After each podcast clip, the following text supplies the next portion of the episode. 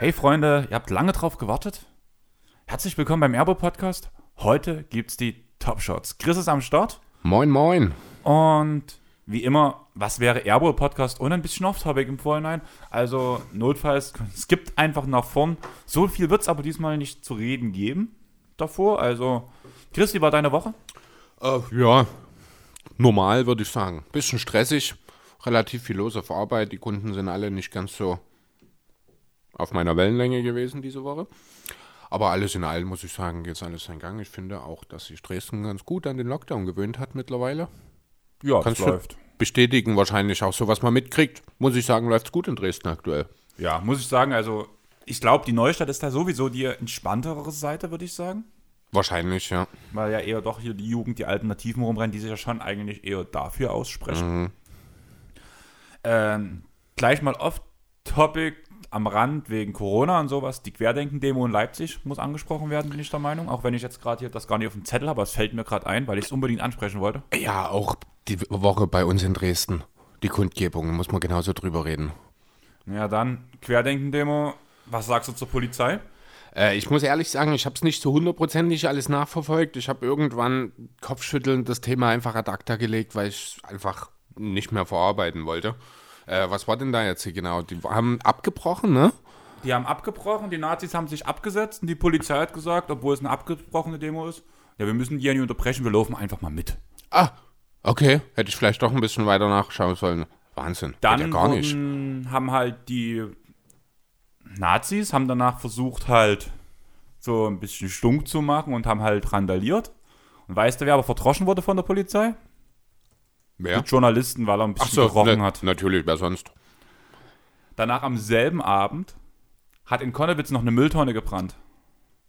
Mhm. Da sind vier Feuer, äh, Wasserwerfer vorgefahren, um die Mülltonne und die jeweiligen Personen danach zu stören. Aber bei den Nazis gab es keinen Wasserwerfer. Eieiei. Also ganz, ganz traurig. Ja, passend. Das war, glaube ich, Samstag. Danach Montag, Pegida-Kundgebung. Genau, passend Und dazu, da, ich würde vielleicht kurz, also entschuldige, äh, ja, eingeladen zur Pegida-Kundgebung der Obernazi Kalbitz. Finde ich schon an sich schlimm, viel schlimmer an sich die Tatsache, dass wir am Montag vom äh, der äh, 82. Jahrestag der Reichspogromnacht sprechen, die ja bekanntlich 1938 in der Nacht vom 9. auf 10. November stattgefunden hat. Genau an diesem Tag wurden hier in Dresden Kundgebungen äh, bezüglich dessen eben abgesagt. Man hat sozusagen den Juden verboten, dazu sich ja, zu versammeln. Stattdessen, wie gesagt, Pegida hat stattgefunden mit Redner Kalbitz. Also ja, schlechter kann man sich, ich glaube, als Stadt nicht präsentieren, oder? ja, auf jeden Fall. Also es war vor allem auch nach dieser ganzen Leipzig-Sache. Also Leipzig kriegt mega Druck, mega Stunk. Genug, gibt, sind genug Gründe dort gefallen, warum man jetzt sagen kann, Pegida, nein. Also uns- ich muss sagen, Respekt, dass Pegida ihren Geburtstag nicht feiern durfte. Dafür haben sie es eine Woche lang gefeiert im Endeffekt. War ganz War letztlich cool, wahrscheinlich in Denium Sinne sogar noch. Ja, das glaube ich nicht mal. Die, die hatten halt unter der Woche, ich schätze schon, dass dieser Auflauf, ähm, wenn es an dem Samstag gewesen wäre, oder an dem Sonntag, warte, War, Sonntag. ne, war, das nie, war das nicht sogar das dritte Oktoberwochenende? Hatten wir damals Hetze nicht sogar ich. drüber geredet? Ich war bei Herzstadt Hetze, was halt auf dem Platz stattgefunden hat, wo eigentlich Pegida angemeldet war. Muss man dazu sagen. Das war halt, das war eine coole Aktion. Alles andere im Nachhinein nicht. Ich lege euch ans Herz, geht auf YouTube und gebt mal ein André Hermann, Querdenker. Mega gut, zeige ich dir nach dem Podcast. André Hermann von Team Totale Zerredung, von dem Podcast. So, auch absolute Empfehlung. vor, ja. Absolute Empfehlung. Leipziger Kabarettist. Ja, Kabarettist kann man schon sagen. Ist auch auf Comedy Central zu sehen, hat dort seine eigene ähm, Show. Unter anderem den Root der Woche. Und da hat er letztens Querdenker aufgenommen, wo es halt genau um diese Sache in Leipzig ging. Und er hat treffender kann man es nicht auf den Punkt bringen, als dieser Herr hat. Viele Grüße an die Jungs nach Leipzig. Und ja. Zu meiner Woche, Chris. Du hast eigentlich, hat es sehr gut gepasst, wo du, das hat, beschreibt meine Woche so schön, wie du mir abends geschrieben hast, müsstest du nicht schon lange schlafen. ja. Es war jeden Abend so, dass Okay. wir halt irgendwie hat sich immer alles, entweder Boff war noch da und wir haben eine Shisha geraucht und dann hat es länger gedauert. Den anderen Abend war danach, war ich mit Miri an Moritzburg. Du hast wahrscheinlich meine Story gesehen, die ich gepostet Ja, ich hatte. glaube. Und da haben wir uns ein bisschen sehr weit verfahren auf dem Nachhauseweg, weil Aus Moritzburg? ja, na, die Straße direkt nach Dresden war gesperrt. So. Der Weg von Moritzburg nach Dresden, es war eine Umleitung ausgeschildert. Mhm. Und danach war Umleitungsschild Ende. Und ich stand irgendwo im Nirgendwo. bin danach einen Wegweiser in Richtung Dresden gefahren und bin in Hermsdorf gelandet. Also, Ja, in Ottendorf hinten. ja. Ja gut, aber ganz ehrlich, von Hermsdorf sind es nur drei Kilometer nach Dresden. Bis zwar oben am Flughafen dann, aber es ist nicht weit weg. Ja, aber bis zur Neustadt. Also, ihr müsst Also da halt, fährst du noch ein Stück dann, ja. für euch, die nicht aus Dresden sind, normalerweise fahre ich von dem Punkt, wo ich geparkt habe, bis nach Dresden eine halbe Stunde. Bis, wo wir danach gesagt haben, wir sind in Hermsdorf, war auch wieder eine halbe Stunde Fahrtweg ungefähr von Moritzburg aus. Und Ende vom Lied von Hermsdorf bis nach Dresden zu mir nach Hause auch wieder eine halbe Stunde. Eigentlich wollten wir bloß kochen oder wollten noch kochen an dem Abend, haben danach gesagt, es ist schon so spät, wir holen uns was zu essen, waren dann im Sesam öffne dich. Das ist ein indisches Restaurant, die verkaufen Sandwiches. Okay. Also auch mit verschiedenen Belegen. Also wir haben nur mit Falafel und Blumenkohlfüllung gegessen. War halt mega lecker. Aber das Lustige ist, dass das indische Sandwich sieht aus wie ein Dürüm. Was fand ich auch sehr interessant. Okay, also quasi auch nur Tu- ja, wie heißt in hier das Mexi ja, genau. Genau. Wie heißt die mexikanische Version davon? Hatte ich jetzt diese Woche auch das Thema. Ja, genau. Also es ist quasi auch so. Genau. War auf jeden Fall mega lecker und war cool. Und danach haben wir noch Weathering Review geguckt. Das ist jetzt das wievielte Mal in den letzten zwölf Monaten? Dass ich den geguckt habe, bestimmt fünfmal. Ja. Ich liebe diesen Film. Hatte ich jetzt diese Woche auch ein Thema mit einem Kollegen.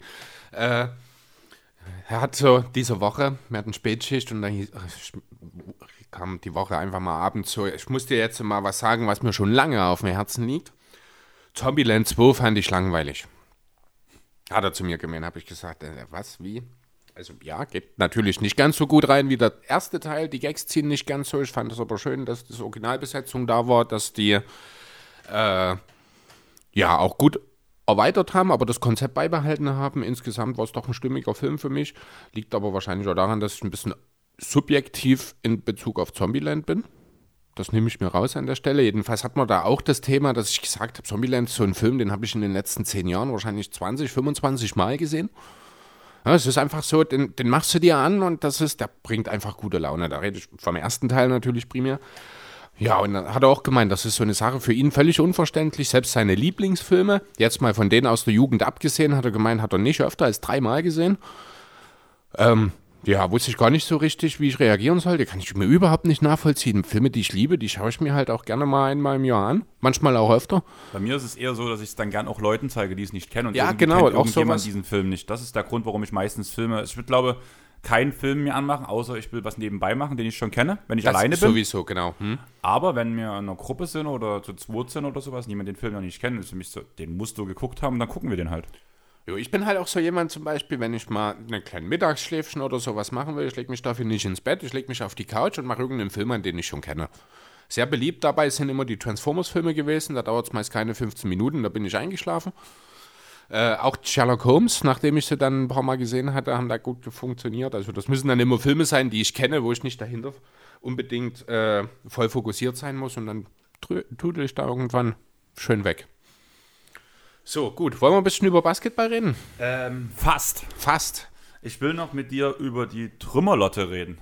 Die Trümmerlotte. Trümmerlotte. Dann erzähl mir mal was über die Trümmerlotte. Die Trümmerlotte ist das neue Album von Ansa Sauermann. Also jetzt alle mal auf Spotify. Ihr habt es ja wahrscheinlich, oder die meisten auf Spotify, auf, auf Apple, auf iTunes wird es auch geben, bin ich der Meinung.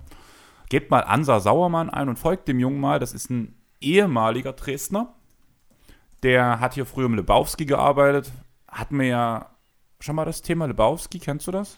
Hatten wir schon mal, ja. Das, ist das sogenannte Bermuda-Dreieck hier. Ja. Das habe ich auch gestern mit Benner angesprochen, wo wir geredet haben. Das Bermuda-Dreieck, müsst ihr wissen, ist hier in der Neustadt. Das hat bis um 8 früh auf. Das sind die einzigen drei Clubs, die genau in einem Dreieck formatiert sind.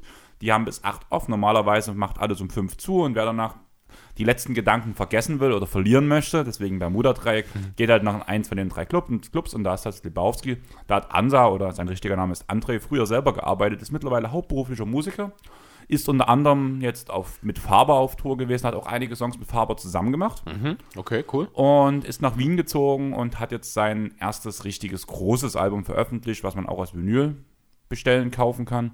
Hab mir natürlich direkt eins vorbestellt. Hört mal rein, ich habe es schon zwei, dreimal durchgehört. Total rundes Album, ist so Singer-Songwriter-mäßig. Also ist jetzt kein Rock, ist kein Punk, ist kein Hip-Hop. Aber ist einfach sowas, was schön im Hintergrund laufen kann, ohne dass es jemanden stört und einfach schön. Also würde ich dir auch empfehlen. Mhm. Chris, wird dir, denke ich mal, zumindest gefallen, weil halt eine Akustikgitarre und danach ein ziemlich klarer, lauter Gesang ist ja eigentlich das, was du möchtest. Klingt so ein bisschen wie das, was Olli Schulz macht, oder? Genau, so Ja? in die Richtung. Ja, wie ja Olli nicht Schulz, schlecht, wie genau. Thees Ullmann auch in vielen Punkten. Genau, sowas macht Thees halt. Äh, Ansa. Cool. Jo. Als du Bermuda-Dreieck gedacht hast, musste ich direkt an Bochum denken. Ich war mal vor vielen Jahren, also das ist bestimmt schon zehn Jahre her, mal zu einem Kundentermin in Bochum. Ähm, und dort sind wir halt dann, waren drei von unserer Firma und dann waren zwei von der anderen Firma, die uns quasi empfangen haben. Und dann sind wir auch abends dann, das war ein Dienstagabend, ich glaube, auf Tour gegangen, auf Clubtour und sind dort auch im Bochumer Bermuda-Dreieck ver äh, versackt letzten Endes. Mussten am nächsten Tag früh um acht in die Schulung. War natürlich sehr lustig alles. Fiel mir jetzt gerade wieder ein, das ist auch so eine Clubgegend, das sind quasi drei Straßen, da waren 20 Clubs oder sowas, die dort aneinandergereiht waren. Alles schön auf Spesenkosten des Auftraggebers. Ich glaube, wir haben dort zu fünft einen ja, höheren vierstelligen Vertra Betrag an einem Abend verbraten. Fiel mir jetzt gerade ein, als du Bermuda-Dreieck sagst, muss ich noch kurz loswerden. Ja, alles gut. Ähm, ja, Basketball? Jo, fangen wir Was- doch mit dem Thema von gestern Abend wollte an. gerade sagen, du hast gestern eine Umfrage gemacht. Ich hatte halt, wie gesagt, Besuch, ein Kumpel war da. Und ich habe bloß von dir die Nachricht bekommen, ja, du solltest dich mal mit reinhängen oder sowas. Und ich so, ich habe keine Zeit. Und habe mir alles im Nachhinein durchgelesen, zumindest einiges im Nachhinein durchgelesen. Ja, klär mich auf, was kam raus mit den Dialogen, die du geführt hast? Und danach können wir unsere zwei Standpunkte diskutieren, weil wir haben ja glücklicherweise für zwei verschiedene Dinge gestimmt. Jo, tatsächlich. Also genau, also die Idee grundsätzlich war erst einmal der Gedanke von Russell Westbrook in Charlotte, also wirklich auch, auch ausschließlich wirklich aus Sicht der Hornets gedacht, jetzt unabhängig davon, was für ein Paket die Rockets haben könnten, welche anderen Teams da noch mitspielen, war die Frage einfach, sollte Jordan den Deal durchziehen oder nicht, für Westbrook traden. Ähm, ja, da haben wir einfach mal eine Umfrage gemacht. Letzten Endes Eine sehr hohe Beteiligung, muss man Ja, sagen. 58 Prozent letzten Endes haben für No Deal gestimmt. Bisher, also muss ja sagen, wie es von gestern Abend die Story ein bisschen Zeit ist noch, vielleicht tut sich noch was, aber offensichtlich ziehe ich den kürzeren hier. Ja, was heißt, du ziehst den kürzeren? Du musst halt wirklich bei so einer Story, wie du jetzt gemacht hast, sagen, die meisten gehen davon aus, ist es sportlich sinnvoll. Die Ja. wenigsten denken an den wirtschaftlichen Punkt. Genau. Unter dem wirtschaftlichen Punkt würde ich dir auch recht geben. Aber ich bin halt der Meinung, dass Jordan eigentlich so ein Competitor ist, der halt versucht zu gewinnen. Ja, aber da sage ich, Deswegen auch der Terry Rozier-Deal, auch wenn der dumm war. Ja, Rosier macht sich ja ganz okay. Der fällt jetzt nicht unbedingt negativ auf, aber genau das, was du gerade sagst, das spricht ja auch so ein bisschen für Westbrook. Das ist ja auch so ein Typ, der will ja im Grunde auch nur gewinnen und will das halt vielleicht nicht immer auf den, richtige, auf den richtigen Weg erreichen, aber das, vom Mindset her sind die sich ja schon sehr ähnlich. Und es ist auch kein Zufall, dass Jordan äh, mal über Westbrook gesagt hat, dass er derjenige wäre, der ihn am meisten an sich selbst erinnert. Ja, also eine gewisse Affinität, wahrscheinlich auch beidseitig, ist definitiv da. Wie gesagt, rein wirtschaftlich bin ich der Meinung, kann Jo- Jordan fast nichts Besseres passieren aktuell. Im Rahmen der Möglichkeiten, die die Hornets haben, wohlgemerkt. Ähm, muss man einfach mal sehen. Ich meine, viel Geld kommt in Charlotte ohnehin nicht rein, wenn du dir einen Westbrook holst. Das hat so viele positive Konsequenzen dann rein finanziell. Ne? Erstmal diese paar 40 Millionen, die er, die er verdient dieses Jahr, holt er ein Merchandise innerhalb von einem halben Jahr spätestens wieder rein. Also ein Minusgeschäft ist Westbrook ist Westbrook sicher nicht. Dazu hast du mehr Aufmerksamkeit. Wahrscheinlich hast du mehr nationale Spiele, weil du hast nun mal einen ehemaligen MVP und jemanden, der in der öffentlichen Meinung nach wie vor ein Superstar ist. Und das will natürlich auch gezeigt werden. Und ganz wichtig, der Highlights produziert. Und ganz genau, das kommt auch noch dazu. Er wird wahrscheinlich das Team auch für die nächsten ein, zwei Jahre, finde ich, ein kleines bisschen besser machen. In seinem letzten Jahr vielleicht dann nicht mehr unbedingt mit 34. Das mag sein. Ich denke aber, er ist ein besserer Spieler als nun, egal ob wir nun über Rozier oder Graham reden. Keiner von beiden wird jemals das erreichen, also das Ceiling haben, was Westbrook, ja, was der Floor von Westbrook ist überhaupt nur, finde ich. Deswegen ist vielleicht auch ja, wie hatte ich es gestern zu dir geschrieben? Ich sehe die Hornets in den nächsten drei Jahren nicht dreimal in den Playoffs, geschweige denn in der zweiten Runde. Die Chancen stehen mit Westbrook besser. Da sind wir wieder beim Thema mehr Playoffs, Aufmerksamkeit. Ja. Playoffs, ja. Ja, zweite, Runde, nein. auch nicht. Also mit oder ohne Westbrook werden die Hornets in den nächsten drei Jahren keine, ja, wahrscheinlich auch nie mehr als fünf Playoff-Spiele in einer Saison spielen. Ja, aber dann habe ich trotzdem eine Frage an dich, mal Mhm. ganz blöd gesagt. Okay, die hatten letztes Jahr eine ganz coole Saison, haben ein paar interessante junge Spieler, ja. Ja, haben sie die Aber- wirklich? Ja, Also, ja. PJ Washington, PJ, okay, auch, auch, auch- Monk bin ich ein Freund. Da weiß halt keiner so richtig, wo es hingeht. Ne, aber auch so äh, Devontae Graham, der wird, ich glaube, 26 in der kommenden Saison. Das ist kein Talent mehr für mich. Ähm, Rozier ist nochmal ein bisschen älter und dann ist da rein vom Talentpotenzial ist eigentlich außer PJ Washington fällt es mir schwer, da jemanden so zu nennen, um ehrlich zu sein. Ja, aber die Frage ist halt auch, du bist jetzt endlich die Verträge von Mahimi los und wer ist noch raus dort jetzt mit einem hohen Vertrag? Äh, Ähm, hier von Toronto früher. Der von Toronto kam. Air Canada. Der neue. was, er Kanada? Air Canada war Vince, ich weiß, Ja. aber die haben damals ähm, den Sender so bezeichnet in der, in der Playoffs-Serie. Ich komme gerade nicht drauf. Scheiße, das hatten wir letztes Mal Meinst du schon- Biombo, meinst Genau. du, oder? Ja, Genau. Der ist auch raus und damit sind die Ist zwei der höchsten. raus? Ich glaube schon, die zwei höchsten Verträge fallen, glaube ich, raus bei den. Naja, also der höchste Vertrag ist ja nach wie vor Batum, der ist jetzt auslaufend. Äh, dasselbe würde auch auf Seller zutreffen. Das wären so auch die Namen, die ich genannt habe im Zusammenhang mit einem äh, Westbrook Trade. Bin ja der Meinung grundsätzlich, dass äh, die Rockets nicht allzu viel haben wollen. Die sind froh, wenn sie den aus den Büchern sind und wenn sie dafür ein, zwei Rollenspieler haben, die man um Harden effektiv aufbauen kann, dann halte ich das durchaus für ja, einen sinnvollen Deal. Unabhängig davon äh, bin ich allerdings auch der Meinung, dass äh, die Hornets hier nicht das beste Angebot geben, abgeben werden. Ne? Das möchte man vielleicht auch nochmal sagen. Ich sehe die nichts klar als Frontrunner. Die haben auch am meisten zu bieten, was die Kombination aus guten Verträgen und Assets angeht. Äh, ja, auch Orlando könnte da vielleicht noch mithalten. Aber ansonsten ist da. Ja, also da sehe ich einfach das Paket, was die Hornets potenziell schnüren können. Da ge- geht einfach mehr an, bei anderen Teams, denke ich. Clippers zum Beispiel. Ja, die Clippers, ja, da habe ich ja auch herrlich lachen müssen, als ich das gelesen habe, dass die Clippers und die Knicks die Frontrunner für einen Westbrook-Deal sind. Aber ich glaube, das kann man jetzt schon wieder so ein bisschen ins Fabelwelt abziehen, weil Kawhi hat sich ja jetzt schon bei Chris Paul erkundigt, habe ich gehört. Rein finanziell ist dieselbe Situation bei, wie bei Westbrook. Also ich möchte erst mal sehen, dass das irgendwie geht. Aber, Chris Paul in diesem Team wäre Wahnsinn. schon. Ja.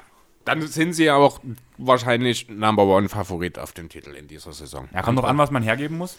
Weil ich schätze, du brauchst. Ja klar, du musst 40 Millionen abgeben. Ne? Zum einen das und ich denke, da wird ein paar Puzzleteil einfach wegen Talent und sowas, was mitgehen muss. Vor allem, wenn es nach Houston geht, wird Lou, Lou Williams. Lou Williams muss wahrscheinlich rein, Shemet muss definitiv dann mit rein, denke ich. Andererseits sind wir dann wieder an, ja gut, für Paul auf jeden Fall. Für Westbrook nicht unbedingt. Haben wir Äh. SGA und Ja, wahrscheinlich muss auch Eric Gordon rein, um die Verträge aufzufüllen. Quatsch, jetzt bin ich völlig durcheinander. Wir waren gerade bei Paul, Entschuldigung, jetzt bin ich völlig durcheinander gekommen. äh, nee, ja, wahrscheinlich die beste Option wäre seinen Trade um Herbe, damit Würde das ich- möglich ist. würde ich sehr gut finden. Ja, aber dann, wie gesagt, sagst du schon, wahrscheinlich gehört Lou dazu, um die Verträge aufzufüllen. Lou würde so ich halt, wie gesagt, gar nicht so schlimm finden, weil ich finde, ja, aber wenn du jüngere und Lou abgibst, hast du ja gar nichts mehr, was von der Bank kommt. Wer, wer soll denn dann noch von der Bank produzieren? Ja, wenn du Chris Paul kriegst, dann hast du auf der 2 entweder Shamet oder Beverly stehen. Ja, aber du hast keinen, der kreieren kann mehr. Das, also das Problem, das die Clippers in der letzten Saison haben, würde sich dadurch nicht lösen, weil du deinen besten Ballhändler abgibst, um dir einen anderen Ballhändler zu holen. Ne, der ist zwar besser, Besseren. aber der ist halt auch nicht in der Lage, 40 Minuten zu gehen mehr, finde ich. Und ja, Patrick Beverly ist nun mal kein Playmaker. Und Shemet auch nicht. Ja, Shamet hat Ansätze gezeigt, muss man ganz ehrlich Ja, sagen. das mag sein, aber Shemet wird ja auch, das habe ich dir auch geschickt die Woche, zusammen mit Lou Williams gegen, äh, was war's, Josh Richardson nach Philadelphia gehen. Nein, bitte nicht. Ist aber ein Deal, der für beide Seiten Sinn macht, finde ich. Ich will, ich will Shamet nicht abgeben. Das verstehe ich total, aber sinnvoll finde ich schon. Ich finde, Rod- äh, Richardson, Richardson würde super in das Clippers-Team passen. Schon, aber weiß ich nicht. Ich verstehe deinen Punkt. Klar, Shemet will man nicht unbedingt das junge Asset abgeben, äh, aber nachzudenken, finde ich, ist es allemal, zumal Richardson ja auch auf einem wirklich guten Deal läuft. Ja, das Ding ist aber halt auch, dass auch Kawhi mit Shamet halt dicke ist. Und das finde ich halt ganz cool.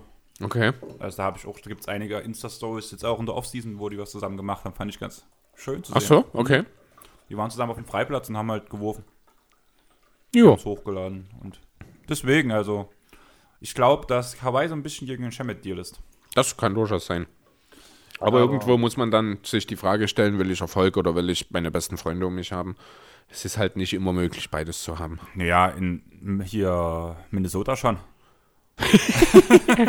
Aber nur, wenn man den guten Veteran für den Number 2 Pick kriegt. Ah ne, Number 1 Pick. Ähm, wollen wir anfangen? Wollen wir anfangen? Ich denke, wir wollen anfangen. Also würde ich sagen, let's go. Shots.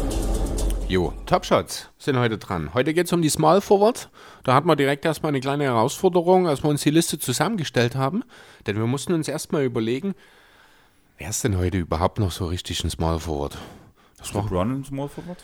ist das? Ist das nicht? Ist ein Luca ein Guard? Small Forward? Das ist ein Point Guard? Ja, wir haben uns Was ist entschieden. mit KD? Ja, das werden wir sehen, was wir mit LeBron gemacht haben. Über KD und Kawhi würde ich sagen, verlieren wir vorher nochmal kurz ein Wort. Die haben wir nämlich jetzt hier nicht mit drin. Die haben wir dann, ja, die kommen dann bei den Power Forwards wahrscheinlich mit dazu. Ja, warum haben wir uns dazu entschieden? Wir haben uns im Fall von Kawhi haben uns für seinen Teamkollegen auf der 3 entschieden. Im Fall von KD haben wir uns einfach mal angeschaut, wie er in den letzten Jahren so unterwegs war und festgestellt, dass er da nicht mehr so wirklich Small Forward gewesen ist. Eher Small Forward oder Center sogar. Oder genau, deswegen, also entsprechend die beiden, über die werden wir dann zu einer anderen Zeit nochmal sprechen. Wir haben uns dann jetzt für eine andere Liste entschieden. Bevor wir da einsteigen, will ich nochmal ein paar Namen sagen, die wir jetzt, ja, die den Cut sozusagen nicht geschafft haben in die Top 10. Da will ich als erstes gleich erstmal jemanden nennen, der mir persönlich sehr lieb ist, den ich gerne auch mit reingenommen hätte, wo du aber ganz gut, ja, also was heißt, ich glaube, so richtig diskutiert haben wir nicht. Ich habe mich relativ schnell geschlagen gegeben, dann bei dem Namen Will Barton, dass er nicht reingehört. Wobei ich durchaus sehe, ihn potenziell vielleicht mal da drin, auch wenn er nur die dritte Geige ist. Ich habe ihn sehr gern. Es ist so ein typischer Schweizer Taschenmesserspieler, der Klugei, der so von allen bisschen was macht. Äh, ja, dann darüber hinaus Harrison Barnes, dem man ja durchaus mal am Anfang seiner Karriere auch Star-Qualitäten zugeschrieben hat. Andrew Wiggins kann durchaus irgendwann mal noch in diese Reihe reinkommen, wenn er irgendwann mal seinen Kopf klar kriegt. Ja, aber ja, Wiggins eher für mich ein Shooting Guard. Ja, also das ist halt auch so 2 und 3, das gibt es ja auch durchaus Überschneidung. Eigentlich kann man die 2 bis 4, kann man mehr oder weniger heutzutage fast zusammennehmen. Ne? Von daher, ja, Kelly Oubre, der Bubble Hero TJ Warren habe ich noch mitgenannt und jemand, da haben wir letzte Woche schon kurz drüber geredet, den ich perspektivisch auch mal ein oder zweimal vielleicht als All-Star sehe in seiner Karriere, Justice Winslow, von dem ich sehr viel halte, von seinem Potenzial. Das sind die Namen, die es nicht geschafft haben, die es vielleicht noch schaffen werden oder auch eher nicht. Und ja, dann würde ich jetzt das Wort dir geben, dass wir mit der Nummer 10 loslegen. Ja, du hast vor uns gesagt, einer hat einen Cut nicht geschafft zu unseren Top 10, der eine dritte Geige ist. Jo. Unsere Nummer 10 ist eine vierte Geige. Mittlerweile irgendwie schon, ne? Ja, ich finde eigentlich gar nicht mittlerweile, eigentlich schon immer so. Weil unsere vierte Geige ist eigentlich auch so ein Spieler, der seine Stars neben sich braucht, dafür, dass er überhaupt produktiv sein kann. Weil man hat letzte Saison gemerkt, wo er die Bank anführen sollte, dass es so überhaupt nicht funktioniert hat und überhaupt nicht sein Spiel war. Das ist richtig, genau. Wir reden von Joseph Howard oder Howard, keine Ahnung, wie man das ausspricht. Ingels. Wusstest du, wo Ingels seinen allerersten NBA-Vertrag unterschrieben hat? Nee, Bei den Clippers. echt? Ja. Aber gespielt hat er nicht für die, oder? Genau. Er hat am 29.09. seinen Vertrag bei den Clippers unterschrieben, hat aber das Trainingscamp nicht überstanden. Okay. Ist 2009 schon mal für die Golden State Warriors in der Summer League aufgelaufen, Aha. wurde aber nicht so wirklich reingenommen. Und nachdem die Clippers den Vertrag aufgelöst haben, haben sich die Jazz ihn geangelt. Ist er, aber er ist ja auch nicht getradet, wor- äh, getraftet worden, ne? Ich Also ich sehe jetzt hier auch nichts genau irgendwie in den Pick. Er ist ja erst mit 27 in die Liga gekommen, 2014 dann. Er war halt schon immer alt. ja, genau. Er ist tatsächlich alt gewesen, schon in seinem ersten Spiel. So ein bisschen eine junge, eine junge Version von Milos Theodosic. Ja, kann man ungefähr so sagen. Weil vor allem sein Basketball-IQ halt das ist, was Ingels so Auszeichnet. den Farmjungen so auszeichnet. Genau. Weil er wieder mit, seiner, mit seinem Stechspaten danach übers Feld ackert. Aber ja, ein riesig krass guter Systemverteidiger, finde ich. Ja. Ein intelligenter Passgeber nutzt vor allem Cuts und Screens mega schlau. Wenn er nicht gerade mit seinem Gegenspieler komplett zusammenrennt, gab es ja auch ein schönes Video dazu. Und halt eine verdammt krasse Dreierquote. Also außer es hat seine, in seinen ersten zwei Jahren war er nur bei 35 Prozent oder im ersten Jahr 35, dann 38 Prozent, dann nach zwei Jahren Folge über 40 Prozent und danach immer wieder an der 40 Prozent geknackt, äh, gekratzt, auf der Karriere 40,07%, äh 40,7 Prozent sogar. Jo, bei etwas über vier Versuchen im Schnitt, das ist auch sehr solide. Auf jeden Fall. Halt das einzige Negative an ihm muss man halt wirklich sagen, er braucht die Stars neben sich, weil Ja. sonst wäre es ein perfekter Spieler. Genau, also er ist keiner, keiner der Marke Lou Williams, sag ich mal, der dann selber, wenn die Stars auf der Bank sitzen, äh, ja, die Offense am Leben laufen kann. Das hat man gemerkt, als man Anfang der Saison, nachdem Conley da war, versucht hat, Dings von der Bank zu bringen. Das funktioniert nicht. Er ist der perfekte Typ, um das äh, Spiel, ja, um das Tempo hochzuhalten, um Ballstaffetten laufen zu lassen, wenn eben die entsprechenden Stars da sind, wenn die Bewegung da ist, wenn auch der Platz um ihn herum natürlich da ist. Er ist ja durchaus auch sehr, sehr fähig im Pick and Roll, auch wenn er nicht der schnellste Spieler ist. Daher wahrscheinlich auch der Spitzname Slow Mojo, wo ich gerade sehr lachen musste, um ehrlich zu sein. Wusstest du das nicht? Äh, nee, den kannte ich so noch nicht. Und Jingling Joe? Äh, den hatte ich schon mal gehört, aber den finde ich ein bisschen albern, wenn ich ehrlich sein soll. Ja, ist bei mir auch so, aber Slow-Mo Joe kannte ich vorher schon, aber dieses Jingling Joe kannte ich nicht. Also ganz ehrlich, wenn ich an Joe Ingles denke, denke ich immer zuerst an Charlie Sheen. Soll ich dir sagen, warum? Bitte? Äh, Two and a Half Men. Welchen Job übt Charlie Sheen? Spricht Charlie Harbour dort aus? Der schreibt Jingles. Ganz genau. Und wenn du das O von Joe bei Ing Ja. ne, also Joe Ingles, Jingles, das ist bei mir immer, hat sich so eingebrannt. Für mich ist Joe Ingles auch, wenn er total eine andere Ausstrahlung hat, irgendwie immer Charlie Harbour. Also wenn ich mir das Bild auf BKRF angucke, sieht er auch so ein bisschen verstrahlt aus, als hätte er gerade zu viel Whisky getrunken. Das kann natürlich gut sein. Also genau. von daher kann da noch so einiges mit Ja. dazu kommen.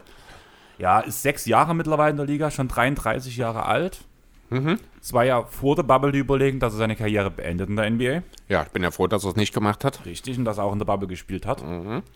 Aber ja, wollen wir noch so viel mehr? Also im Schnitt macht er ungefähr 8,3 Punkte, spielt 3,6 Assists. Rebounds sind nicht so seine Stärke mit 3,2.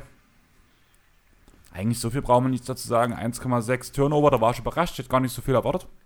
Ja, er hat halt schon viele Ballhandling-Verantwortungen bei den Jazz, das ist, das kommt schon hin. Äh, was ich noch, was mir auffällt, wenn ich hier gerade so in seine Statistiken reinschaue, dass er kaum mal ein Spiel verle- verpasst. Er hat jetzt diese Saison alle 72 Spiele für die Jazz gemacht in der Regular Season, hat in den drei Jahren davor komplette 82 gemacht. In der Saison 15, 16 hat er 81 gemacht, in dem Jahr davor, was sein erstes Jahr war, 79. Also äh, wahrscheinlich hat er in den sechs Jahren, die jetzt in der Liga ist, nur drei Spiele verpasst. Ich muss auch sagen, in dem ersten Jahr, wenn ich überlege, dass sein Debüt war ja am 29. Oktober. Am Ende lief, war das mit dem Vertrag danach wirklich so, dass er vielleicht sogar dort Spiele verpasst hat, weil er das erst danach unter Vertrag genommen wurde. Das könnte natürlich auch sein. Das kriegt man am Ende relativ fix raus. Da gucken wir mal kurz rein. Weil das nee, er hat am ersten Spiel direkt teilgenommen. Das ist am 29. 20. Oktober, Oktober 14. gewesen. Genau. Schau gerade mal. Er hat hier zwischendurch mal drei Spiele im Februar gegen Sacramento, New Orleans und Dallas äh, mit Did Not Dress. Also es war auch keine Verletzung in seinem ersten Jahr. Ich denke mal, dass da einfach äh, von Coaching-Seite her ein bisschen probiert wurde, was mit den Rotationen möglich ist und er deswegen da halt auch gerade erst noch frisch in der Saison äh, in der Liga war, dort einfach mal vorübergehend rausgenommen wurde. Danach waren es auch direkt wieder 30 Minuten. In den Spielen davor auch 36, 20, 29. Ähm, ja, kann ich jetzt schwer nachvollziehen, was da genau der Grund war. Vielleicht war auch, keine Ahnung, Geburt des Kindes und er ist nicht da gewesen. Das kann ja genauso sein. Ich weiß nicht, ob er schon ein anderes Kind hatte vor dem, das jetzt, ich glaube, vor kurzem geboren wurde. Ne? Was mir jetzt gerade noch auffällt, ich würde sagen, vor allem die ersten Plätze können wir relativ kurz halten, weil so viel Diskussionsstoff gibt es nicht und wir waren uns ja eigentlich relativ einig im Vergleich, vor allem zur Point Guard Liste. Ja, ich war auch überrascht, wie schnell wir zusammengekommen sind. Genau. Und du hast echt oft für mich gedacht, was ich halt bei PKF interessant fand oder lustig fand, ich finde das die, die Geburtsstadt von Joe Ingles so schön. Die habe ich, da musste ich auch gerade lachen, ja. Happy Valley. so guckt er auch immer. Happy Valley, ja. Geil. Muss ich direkt mal kurz schauen, wo das ist. Happy Valley in Australien. Ob das so richtig schön in der Wüste steckt. Australien oder aber doch eher aus der Metropolregion kommt. Happy Valley, South Australia. 11.000 Population. Schauen wir mal auf Maps.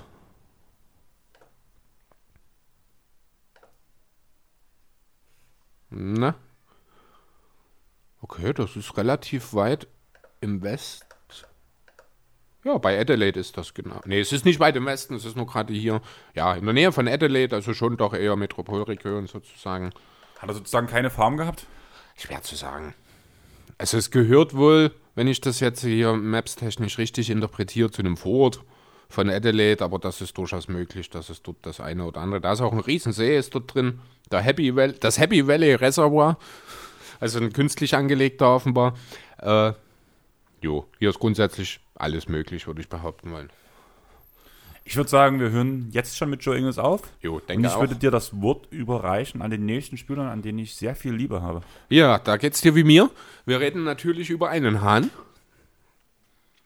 Über den Wooster, wie er genannt wird. Warum ist das so? Weil sein Spitzname das italienische Wort für Hahn ist, nämlich Gallo. Wir sprechen von Danilo Gallinari. Der hat ein wunderschönes Geburtsdatum, nämlich den 8.8.88. Eigentlich gar nicht so schön, wenn ich drüber nachdenke. Äh, sah nur lustig aus mit den vielen Achten. Ja, hat in seiner Karriere 16 Punkte, knapp 5 Rebounds, 2 Assists, sehr effizienter Mensch. Sehr effizienter Mensch. Äh, 42 Field Goals sieht jetzt erstmal nicht so gut aus, 38% Career-Dreier. Ja, er hat seinen Wert, denke ich, im Laufe der, seiner Karriere schon mehrfach unter Beweis gestellt. Ich habe mir mal ein bisschen geschaut, was so an Career Highs für ihn rausspringt. Da hat er zum Beispiel bei den Punkten 47 ironischerweise mal äh, für die Nuggets, ach nee, nicht für die, gegen die Nuggets, sondern für die Nuggets damals noch 2015 gemacht. Spiel wurde verloren. Auch für die Nuggets hat er sein äh, Career High mit 18 Rebounds aufgelegt. Das war gegen die Clippers. Da haben sie mit 17 verloren. Äh, und äh, sein Assist, Career High, da würde ich dich jetzt einfach mal fragen, wo du denkst, dass das liegt. Denn da war ich ein bisschen überrascht, um ehrlich zu sein. 13? Also hoch ist es dann doch nicht, sind acht. Das hat er insgesamt dreimal geschafft. Einmal für die Knicks, zweimal für die Nuggets. Ne, viermal sogar, einmal auch für die Clippers. Für OKC in dieser Saison sind es einmal sechs gewesen. Also zeigt schon auch, es ist ein sehr vielseitiger Kerl. Jemand, der vor allem für sich selbst kreieren kann, der immer eine solide Scoring-Option ist, wenn er denn fit ist. Das muss man hier an der Stelle natürlich dazu sagen. Ja, wenn man reinschaut in seine Statistiken, da steht zum einen erstmal die Saison 13-14 mit seinem Kreuzbandriss, wo er komplett ausgesessen hat. Er hat einmal 81 Spiele gemacht, das war die Saison 2019 für die Knicks damals noch. Ansonsten der Höchstwert 63, nein 68 in seinem letzten Clippers-Spiel, 63 hat er zweimal. Einmal das noch. Letzte Saison sind die 62, das war ja die komplette Saison. Nee, Saison waren 72. 72? Ja. Okay. Also 73 sogar teilweise. Die Lakers hatten 73 Spiele. Bei Ingles hatte, hat man jetzt auch gerade 72 stehen. Also auch da haben ein paar gefehlt. Er ist halt immer mal wieder ein bisschen verletzungsanfällig. Das ist leider so. Ähm, wahrscheinlich ist das auch der Grund, warum es für ihn letztlich auch nie zu einer All-Star-Nominierung gereicht hat. Denn ich finde, rein vom Talent, von seinen Qualitäten her, wäre es durchaus mal drin gewesen. Ähm, interessant fand ich auch, dass sein Vater selber Basketballprofi gewesen ist, hat viele Jahre gespielt bei, habe ich mir den Namen, Olympia Milano. Ähm, dort unter anderem ist sein Vater auch zehn Jahre Teamkollege von Mike D'Antoni gewesen. Ja, sein Vater war eher als tougher Verteidiger bekannt. Das würde ich jetzt Gallinari nicht unbedingt unterstellen. Er ist sicher kein schlechter Verteidiger. Er ist flink genug, er ist clever genug, um seinen Mann zu stehen. Aber ja, er ist jetzt auch niemand, der ein Spiel am defensiven Ende ja, unterscheiden kann, sage ich mal.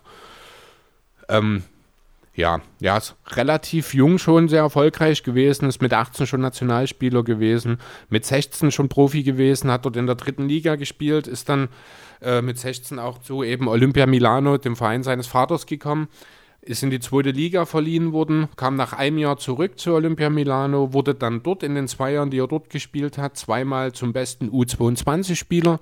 Er ist äh, Euroleague Rising Star und MVP der italienischen Liga geworden in seinem zweiten Jahr, also bevor er in die NBA gegangen ist. ja, damit hat er übrigens er in die Fußstapfen von Andrea Banani geschlüpft. Ich würde behaupten wollen, seine NBA-Karriere war da ein bisschen besser als die seines Landsmanns. Ähm, hast du gewusst, dass er einen Schuhdeal hatte? Nein. Wusste ich auch nicht, habe ich gelesen. Ähm, hat noch vor dem Draft den Schuhdeal mit Reebok unterschrieben. Hat auch einen Schuh dazu veröffentlicht und zwar den Reebok Booster. passenderweise, also den Gockel. Äh, jo.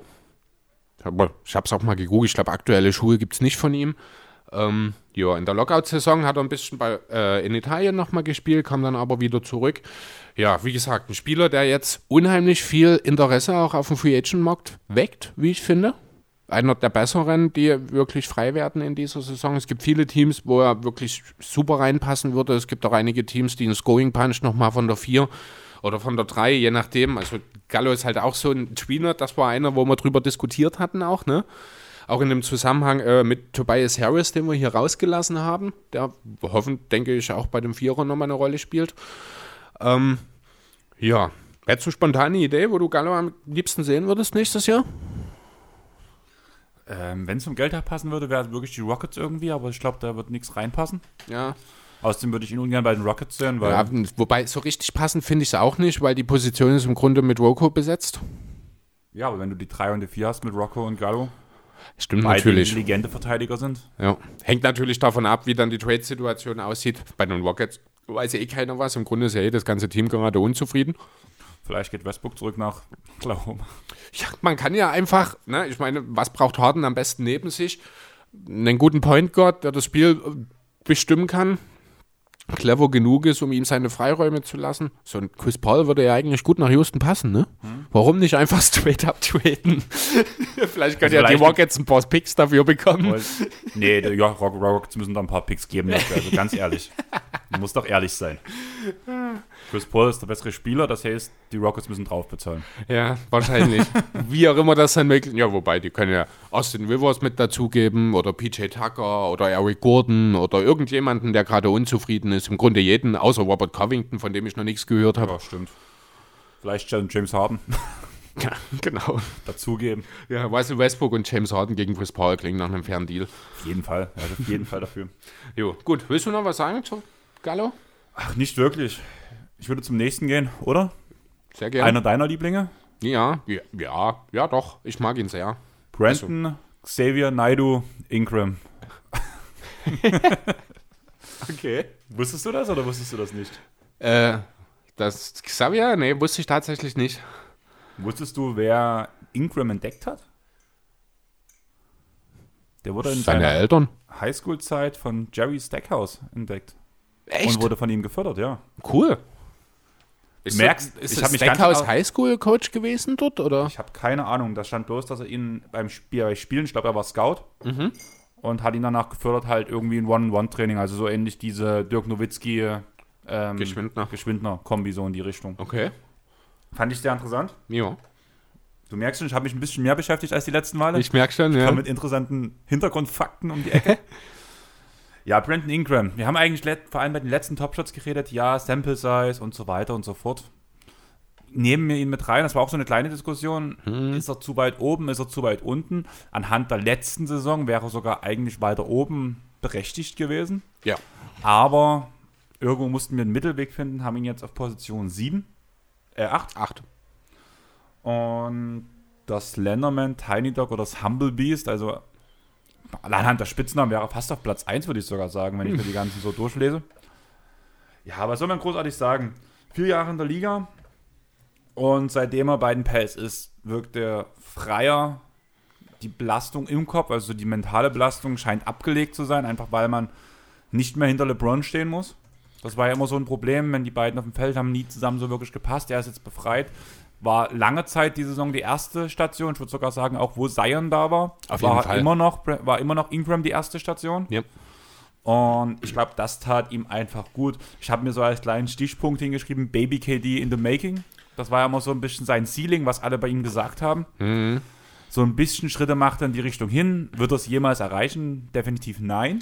Ja, da fehlt es defensiv. Ich glaube, also da hat KD gerade defensiv in seinen ja, letzten OKC-Jahr, beziehungsweise auch in den ersten beiden Jahren bei den Warriors nochmal riesengroße Schritte gemacht, gerade körperlich und auch was die Wahrnehmung, sage ich mal, angeht. KD ist ja fast schon sowas wie ein Rim Protector geworden, davon ist Ingram natürlich meilenweit entfernt. Das habe ich genau diesen Punkt eigentlich nur als einzigen richtig krass negativen Punkt bei Genau. ihm stehen, dass er einfach zu schlaksig ist, deswegen die Defense zu schlecht ist im Gegensatz zu seinen direkten Konkurrenten.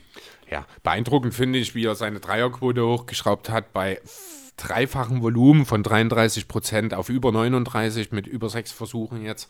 Ähm, das zeigt eben auch, es gibt Spieler, die werden besser, wenn sie mehr Volumen nehmen können, wenn sie ihre Würfe, Würfe auch wirklich selber kreieren können. Das war halt genau das, was du schon sagst, bei den Legos nicht der Fall, weil er weitestgehend neben LeBron agieren musste und dort als Aufballoption ja, das ist nicht sein Spiel, das war auch allen bewusst, deswegen war auch relativ klar, wenn der Trade kommt, wird Ingram involviert sein. Er war auch das größte Asset, ganz klar, der Lakers damals, ist auch jetzt neben Zion das größte Asset der Pelicans.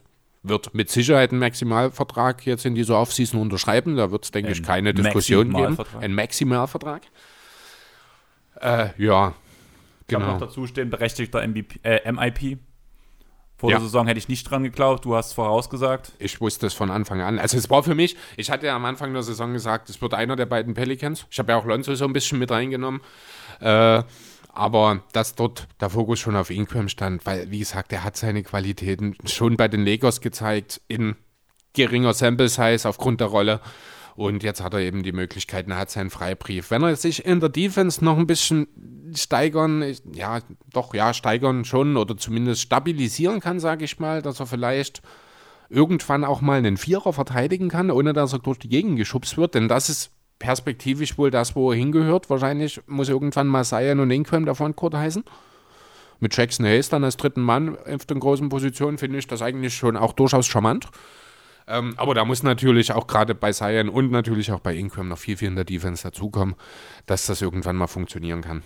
Ja, auf jeden Fall. Also ich würde auch, wir tun halt ganz schön durchwaschen. Ich weiß nicht, Klar, wir können jetzt noch über die Statistiken reden, dass er halt sein Karriereschnitt gerade noch bei 16,3 Punkten ist und dass er in der vor, also jetzt den Karriereschnitt auf, äh, den Saisonschnitt auf 23,8 hochgesetzt hat. Ja, hier sieht man halt auch schön nochmal die Entwicklung. Ne? 9 Punkte im ersten, dann 16, 18, 3, 23, 8. Hier sieht man dann diese 5 Punkte mehr bei deutlich besserer Field Goal Quote.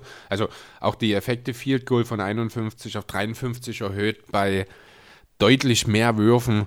Äh, Allgemein hat er sich in allen Kategorien verbessert. Ich weiß nicht, ob die Liste mal durchgegangen bist. Wenn du jetzt mal wirklich alle Statistiken, er hat sich in allen relevanten Statistiken verbessert. Ja, wenn man das jetzt so mal schaut, genau. Ja, gut, die Blocks sind konstant, sage ich mal. Auch die Turnover bei deutlich höherem äh, höhere Verantwortung nur von 2,5 auf 3 hoch. 3 finde ich ist noch gerade so in dem Bereich, wo ich sage, das ist okay für jemanden. Usage. Genau. Zum, ähm, ja, den Stil, die Stils verdoppelt von 3 auf über 4 Assists, von, 5, von über 5 auf über 6 Rebounds. Die Freiwurfquote um 18% gesteigert bei geringfügig höherem Volumen die, viel, die Zweier über, na gut, nein, sieh an, die Zweierquote an sich, die ist zurückgegangen von 52 auf 50, ist aber tatsächlich wirklich das Einzige. Also er hat hier wirklich gezeigt, wie wichtig es ist für einen Spieler in der richtigen Rolle zu sein, in was, äh, um wirklich sein Bestmögliches abzurufen. Das ist hier wirklich ein perfektes Beispiel dafür, dass eine Tapetenwechsel einfach alles verändern kann. Ja, auf jeden Fall. Ich würde sagen, wir gehen zum nächsten Spieler. Jo. Was sagst du? Können wir gerne machen. Hast du Bock über Herr Gordon zu sprechen? Von Herrn Gordon. Über, ne, über Herr Gordon. Daniel. Jo, Gordon Daniel Hayward. Ich habe keinen Spitznamen gefunden bei ihm, also habe ich mal ein bisschen gegoogelt, ob es im Internet ein paar coole Ideen gibt. Ich habe tatsächlich einen gefunden, den ich wirklich cool finde. Das ist Herr Gordon.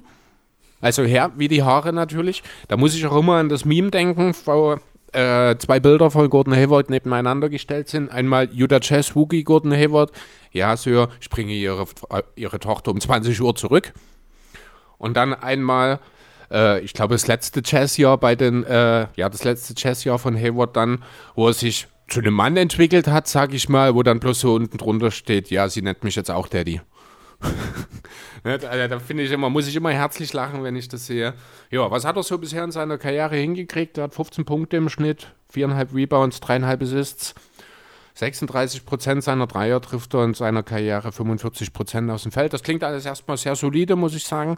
Klingt allerdings auch nicht wie jemand mit seinem Vertrag. Andererseits ist halt der Hayward auch jemand, der hat ein bisschen gebraucht. Ist vor allem der Hayward. Was?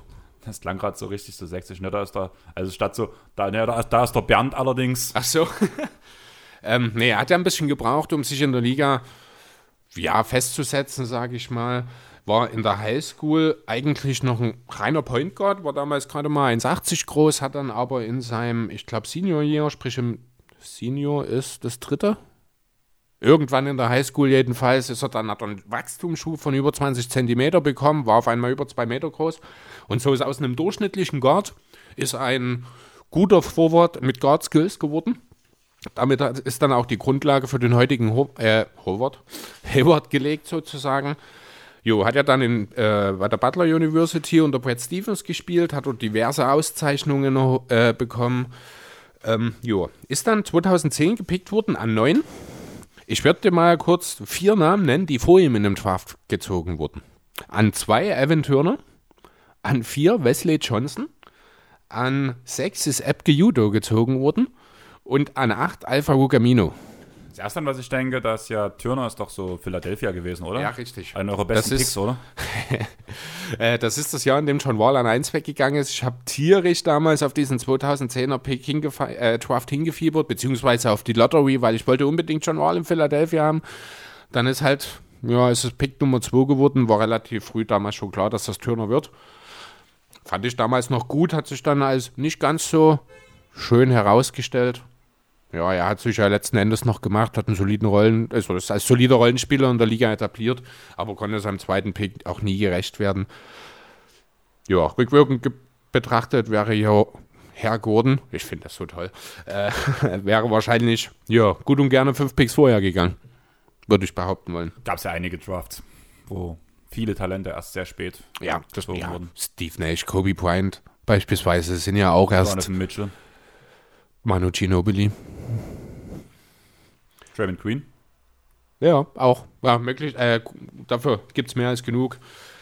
Ähm, so, wo war ich? Ach so, genau, ja. Er hatte einen langsamen Start in Utah, war im, hat zwar im ersten Jahr schon 17 der 72 Spiele gestartet, hat 17 Minuten gespielt auch, aber hatte noch keine feste Rolle in der Rotation. Das kam dann im Jahr danach, als der große Umbruch bei den Chess stattfand. Erst sind im Sommer Paul Millsap und Al Jefferson per Free Agency gegangen.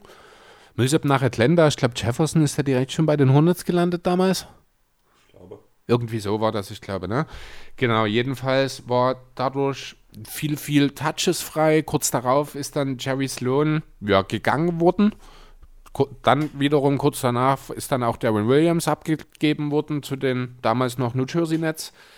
Äh, wer kam da? Derek Favors im Gegenzug. Damit hatte man so ein bisschen den Kern für die Zukunft schon aus Favors und Hayward sozusagen zusammen. Das war der Durchbruch für ihn sozusagen. Hat dann auch äh, in seinem zweiten Jahr fast die meiste Zeit gestartet, auf 30 Minuten schon seine, äh, ja, auf 30 Minuten schon angestiegen, seine Rolle, das erste Mal zweistellig gescored.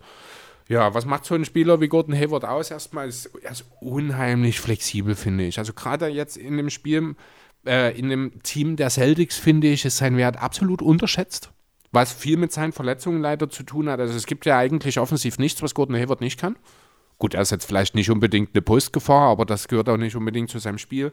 Aber gerade wenn man bedenkt, er hat jetzt bei den Celtics teilweise auch eher Power Forward schon gespielt als Small Forward. Das liegt einfach daran, dass halt mit Hayward und äh, ja, Tatum und eben Brown viele ja, Tweener eigentlich sind im Kader. Ich meine, Brown, Hayward, Tatum, die könnten alle von 2 bis 4 alles spielen. Das ist so ein bisschen schwammig bei denen. Das ist ja ohnehin eine sehr switchlastige Spielweise auch bei den Celtics. Ähm, aber es ist halt gerade auch genauso wichtig. Ne? Er hat halt mit seiner äh, Fähigkeit, den Ball auch auf den Boden zu setzen, was ja trotz der modernen Entwicklung, die die NBA nimmt, nicht unbedingt die, äh, jeder Power Forward mitbringen kann. Er ist unheimlich dynamisch. Er kann die Mitspieler einsetzen, kann den offenen Wurf treffen. Wir sind gerade bei Small Forwards. Ja, Ich weiß, aber er spielt auch die 4, aber dann tut trotzdem bitte an keinen Pot mehr von einer, 4, von einer 3. Ja, wir haben ja nur schon häufiger genug ge- davon gesprochen, dass es die klassischen Positionsbezeichnungen nicht mehr gibt. Im Grunde genommen sind Brown, Tatum und Hayward alles Small Forwards, so gesehen. Wir haben jetzt Tatum hier in unserer Liste, der kommt später noch. Über Brown haben wir schon bei den Shooting Guards gesprochen. Theoretisch haben wir jetzt kein Celtics Power Forward in der Liste drin. Ne? Aber nur weil er halt jetzt in Boston aufgrund der Lineups viel auf der 4 agiert, ist er für mich deswegen trotzdem noch ein Small Forward. Ähm, ja, jetzt gibt es einige Gerüchte um Gordon Hayward, wie es in der Zukunft weitergehen will. Die einen sagen, er will raus aus Boston, ist wahrscheinlich sogar gewillt, vielleicht sogar auf seine Option zu verzichten. Die anderen sagen, ja, warum sollte er auf 34 Millionen Dollar verzichten? Eventuell. Würde ich auch nicht. Ja, auch zumal die Wahrscheinlichkeit, dass er in Boston bleibt, auch nachziehen, eine Option, ja, würde ich nicht höher als 50 Prozent betiteln aktuell, da ja doch einige Trade-Gespräche aktuell äh, rund um die Celtics, ja, öffentlich geworden sind, sage ich mal. Meist Turner nach wie vor, auch Victor Oladipo wurde genannt in diesem Zusammenhang. Also die Pacers sind da ganz hart dabei und da geht es wohl hauptsächlich dann potenziell um Gordon Hayward, was rein finanziell schon einfach ja, sinnvoll ist, sage ich mal. Ja, da weiß man noch nicht so richtig, wo es hingeht. Er hat jetzt in der letzten Saison hat er durchschnittlich 17,5 Punkte, fast 7 Rebounds und 4 Assists aufgelegt, hat dabei ein Career High von 50% aus dem Feld aufgelegt. Also er ist nach wie vor ein sehr, sehr wertvoller Spieler, der vielleicht nicht mehr ganz auf dem All-Star-Niveau, was er in seinem letzten Jazzjahr hatte, auftritt. Das liegt aber auch daran, dass das Team um ihn herum einfach viel besser ist und er viel, äh, mehr ja, Bälle abgeben muss, sage ich mal, als das in Utah der Fall war. Ähm, er ist, ja, definitiv sehr, sehr wertvoll für viele, viele Teams. Geht so ein bisschen in dieselbe Richtung wie Gallo, finde ich. Aber nochmal einen Tacken besser. Ich hätte eine Frage an dich. Wäre Hayward in, bei Utah geblieben, wie wäre die Entwicklung von Donovan Mitchell gel gelaufen? Oh, das ist unheimlich schwer zu beantworten. Ich weiß. Die deswegen Frage ist frage ja, wäre Mitchell überhaupt in Utah gelandet? Hätten- Wäre. Das war doch das Jahr. Hayward ist in der Offseason weg und Mitchell ist gekommen im Draft. War das das Jahr? Ja, Ja. kann sogar sein, stimmt. Ähm, hm, ich habe jetzt das, den Kader nicht mehr Weil das hundertprozentig. hieß halt damals so, da hattest du noch die Twin Towers mit Favors und Gobert zum Beispiel. Mhm. Du hattest halt Ingles da, du hattest halt Hayward da und es hieß halt, mit dem Kader kommst du nicht weiter, weil irgendwie diese, die nächste Scoring-Option fehlt. Deswegen hat Hayward sich für den Wechsel danach zu seinem ehemaligen College-Coach entschieden, zu, zu Brad Stevens? Brad Stevens. Und dann kam aber Mitchell. Und Mitchell wäre eigentlich genau das Puzzleteil gewesen, was das verbunden hätte, diese Scoring-Option. Theoretisch schon eigentlich, ja. Aber die Frage ist, hätte er sich so entwickelt? Und Das ist halt die Frage. ich finde aber die Frage deswegen interessant, weil es eigentlich schon, ein, es war ein gutes Team, aber es hat halt der Scorer äh, noch ein zusätzlicher Scorer gefehlt, der dadurch kam. Ja, man, man muss halt auch dazu sagen, ich meine, Mitchell ist was, an 13 gepickt worden, ich glaube, ne? 14, oder? Oder 14, ich weiß es nicht. Es war ja nicht mal der eigene Pick, das kam ja im Rahmen des Trades irgendwie, das war ja der Nuggets-Pick, ich glaube, oder hat sogar die Nuggets haben, ich glaube, sogar Mitchell noch gepickt und ihn dann danach getradet, irgendwie so war das. Rund, also jedenfalls rund um den Draft war das gewesen. Ähm, vielleicht hatte man auch gar nicht so unbedingt das große Vertrauen zu dem Zeitpunkt in Mitchell und nicht erwartet, dass er ja, so schnell zum All-Star wird. Ich wollte Das- gerade googeln, aber ich habe, weil mein Rechner ja in letzter Zeit so langsam geworden ist und sowas hatte ich dir erzählt, habe ich prinzipiell das Internet aus. Ach so, okay. Seitdem läuft es einfach frei. Einfach frei. Mein Rechner ist mega schnell wieder. Ich habe ja auch aufgeräumt, ja. habe ja auch, haben jetzt eine externe Festplatte. Mhm. Die wollte mir Chris eigentlich per, als Geschenk schicken. Ja, mit einer schönen Botschaft. Dann sollst du eine schöne Story dazu machen. Dann kriege ich das Video, wie du das Ding auspackst und es ist keine Geschenkverpackung dabei. Da bin ich vielleicht sauer gewesen. Ich fand das eigentlich ganz lustig, weil was war die Story? Na, ich habe genau, also Geschenkverpackung und auf die Geschenkkarte sollte, habe ich eigentlich gewollt, dass ein kleiner Satz draufkommt. Die Clippers werden niemals Champion. Wollte ich ein bisschen triggern damit. Aber ja, Ja, und Amazon hat sich halt gedacht, Donald Trump tut zu der heutigen Zeit genug Fake News vertreiben und dann braucht man von diesem Christopher Riedel auch noch so eine Geschichte. Also von daher, die haben einmal in ihrem Leben mitgedacht. Amazon kein gutes Unternehmen, aber dort haben sie wirklich mal, ich erkenne den Zusammenhang nicht. ja, das ist aber eine andere Sache. Lass mal deine Geheimratsecken wieder leuchten, vielleicht Ja, kommt dann genau. mal mehr raus. Okay. Ja, Gordon Hayward. Was wird denn nun mit ihm passieren? Ich glaube, irgendwie er bleibt. Ich, ich weiß nicht, ich kann es, also das ist so richtig. Also bis vor ein oder zwei Wochen hätte ich noch genau dasselbe gesagt. Jetzt sind diese Gerüchte aufgekommen. Es gibt halt sicherlich einige Teams, die auch Interesse an einem Einjahres Rental hätten an ihm, um zu schauen, was möglich ist. Andererseits ist dann natürlich auch das Risiko da, dass vielleicht er nach einem Jahr wieder weg ist. Ich meine, er ist dann auch 30, ne? muss man auch dazu sehen, wie viel ist dann, was will er dann noch verdienen? Wie viel wird ihm angeboten? Das ist schon alles eine relativ schwierige Situation für ihn aktuell. Ja, man müsste sich vielleicht auch die Frage stellen, wäre er in Utah gewesen, äh, geblieben, ne, hätte sich wahrscheinlich nie diese schwere Verletzung in seinem ersten Spiel in Boston zugezogen, die ihn letztlich die ja, gesamte Saison und vielleicht noch ein bisschen mehr gekostet hat. Die Karriere. Ja, Karriere Er finde ich nie wieder auf bisschen. diesen Stand von vorher kommen. Wäre ja aber, finde ich, ohnehin nicht. Weil eben die Umstände in Boston andere gewesen sind. Äh, als es in Utah war. Also er hat sich ja schon bewusst für den persönlichen Rückschritt, sage ich mal, was seine Spielanteile und Co. angeht, äh, entschieden, um eben den Teamerfolg zu haben. Deswegen die Zahlen aus Utah wären ohnehin nicht wiedergekommen. Aber ganz ehrlich, also jetzt, was er dieses Jahr rein statistisch 17, 7 und 4 das sind überragende Zahlen, finde ich, für eine vierte Option in einem Team.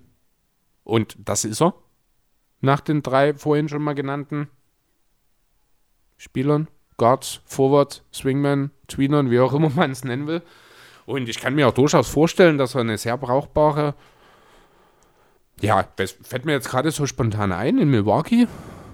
Jetzt mal angenommen, man setzt Janis auf die 5 und spielt mit Middleton und Hayward auf dem Flügel. Wie willst du diesen Vertrag aber dealen? Muss Bledsoe mit rein. Definitiv. Ne? Ob das die Celtics dann machen, ist eine völlig andere. Bräuchte es wahrscheinlich einen dritten Deal, aber mir kam, äh, ein drittes Team. Aber mir kam gerade so die Idee, dass ich glaube, weil das könnte ich mir schon durchaus auch vorstellen.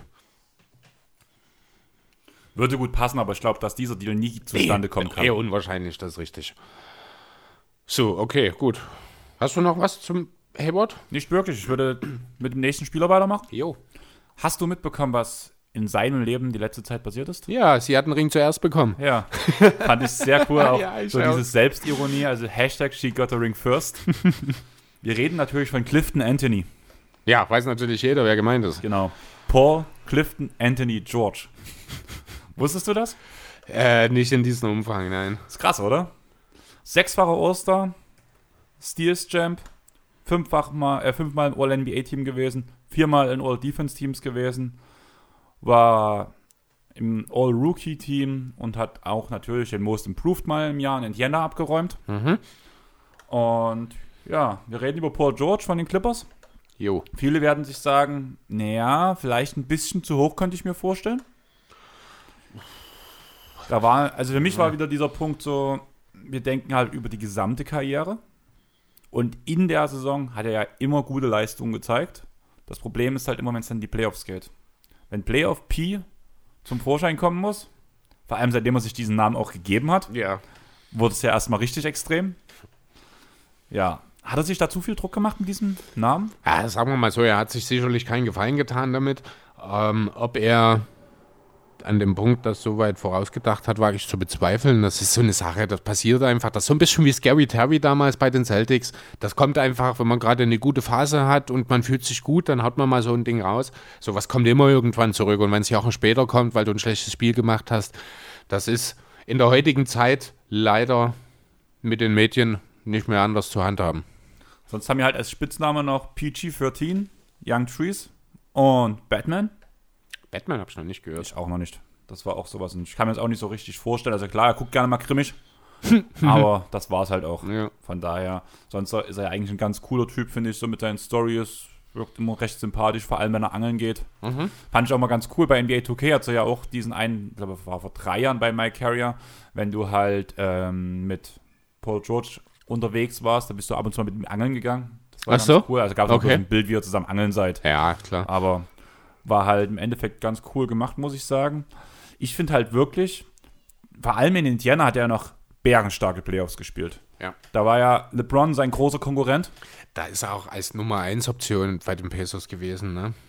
Aber alles, was danach OKC, also wirklich mit OKC bekam er in der ersten Runde seinen Namen, Playoff P nach den ersten zwei Spielen und ab dann, keine Ahnung, ich sehe es halt so ein bisschen auch, wie diese Geschichte wie in der Bubble hochkam, diese Mental Illness, wenn er im Kopf nicht ganz so stark ist, dass gerade mit diesem Playoff P und danach in den Social Media, wo alle schrieben, ja, Playoff P, Playoff P, dass ihn das selbst mega unter Druck setzt und das ihn hemmt. Also ich habe ja selber, muss ich sagen, wir hatten bei mir das Thema Therapie ja schon relativ oft wenn viele, also ich hatte sogar zu meinen Eltern, bei wichtigen Spielen habe ich zu meinen Eltern gesagt, kommt bitte nicht. Okay. Einfach, weil ich nie diesen Druck haben wollte, dass wichtige Personen um mich herum sind, dass ich es denen beweisen muss. Okay.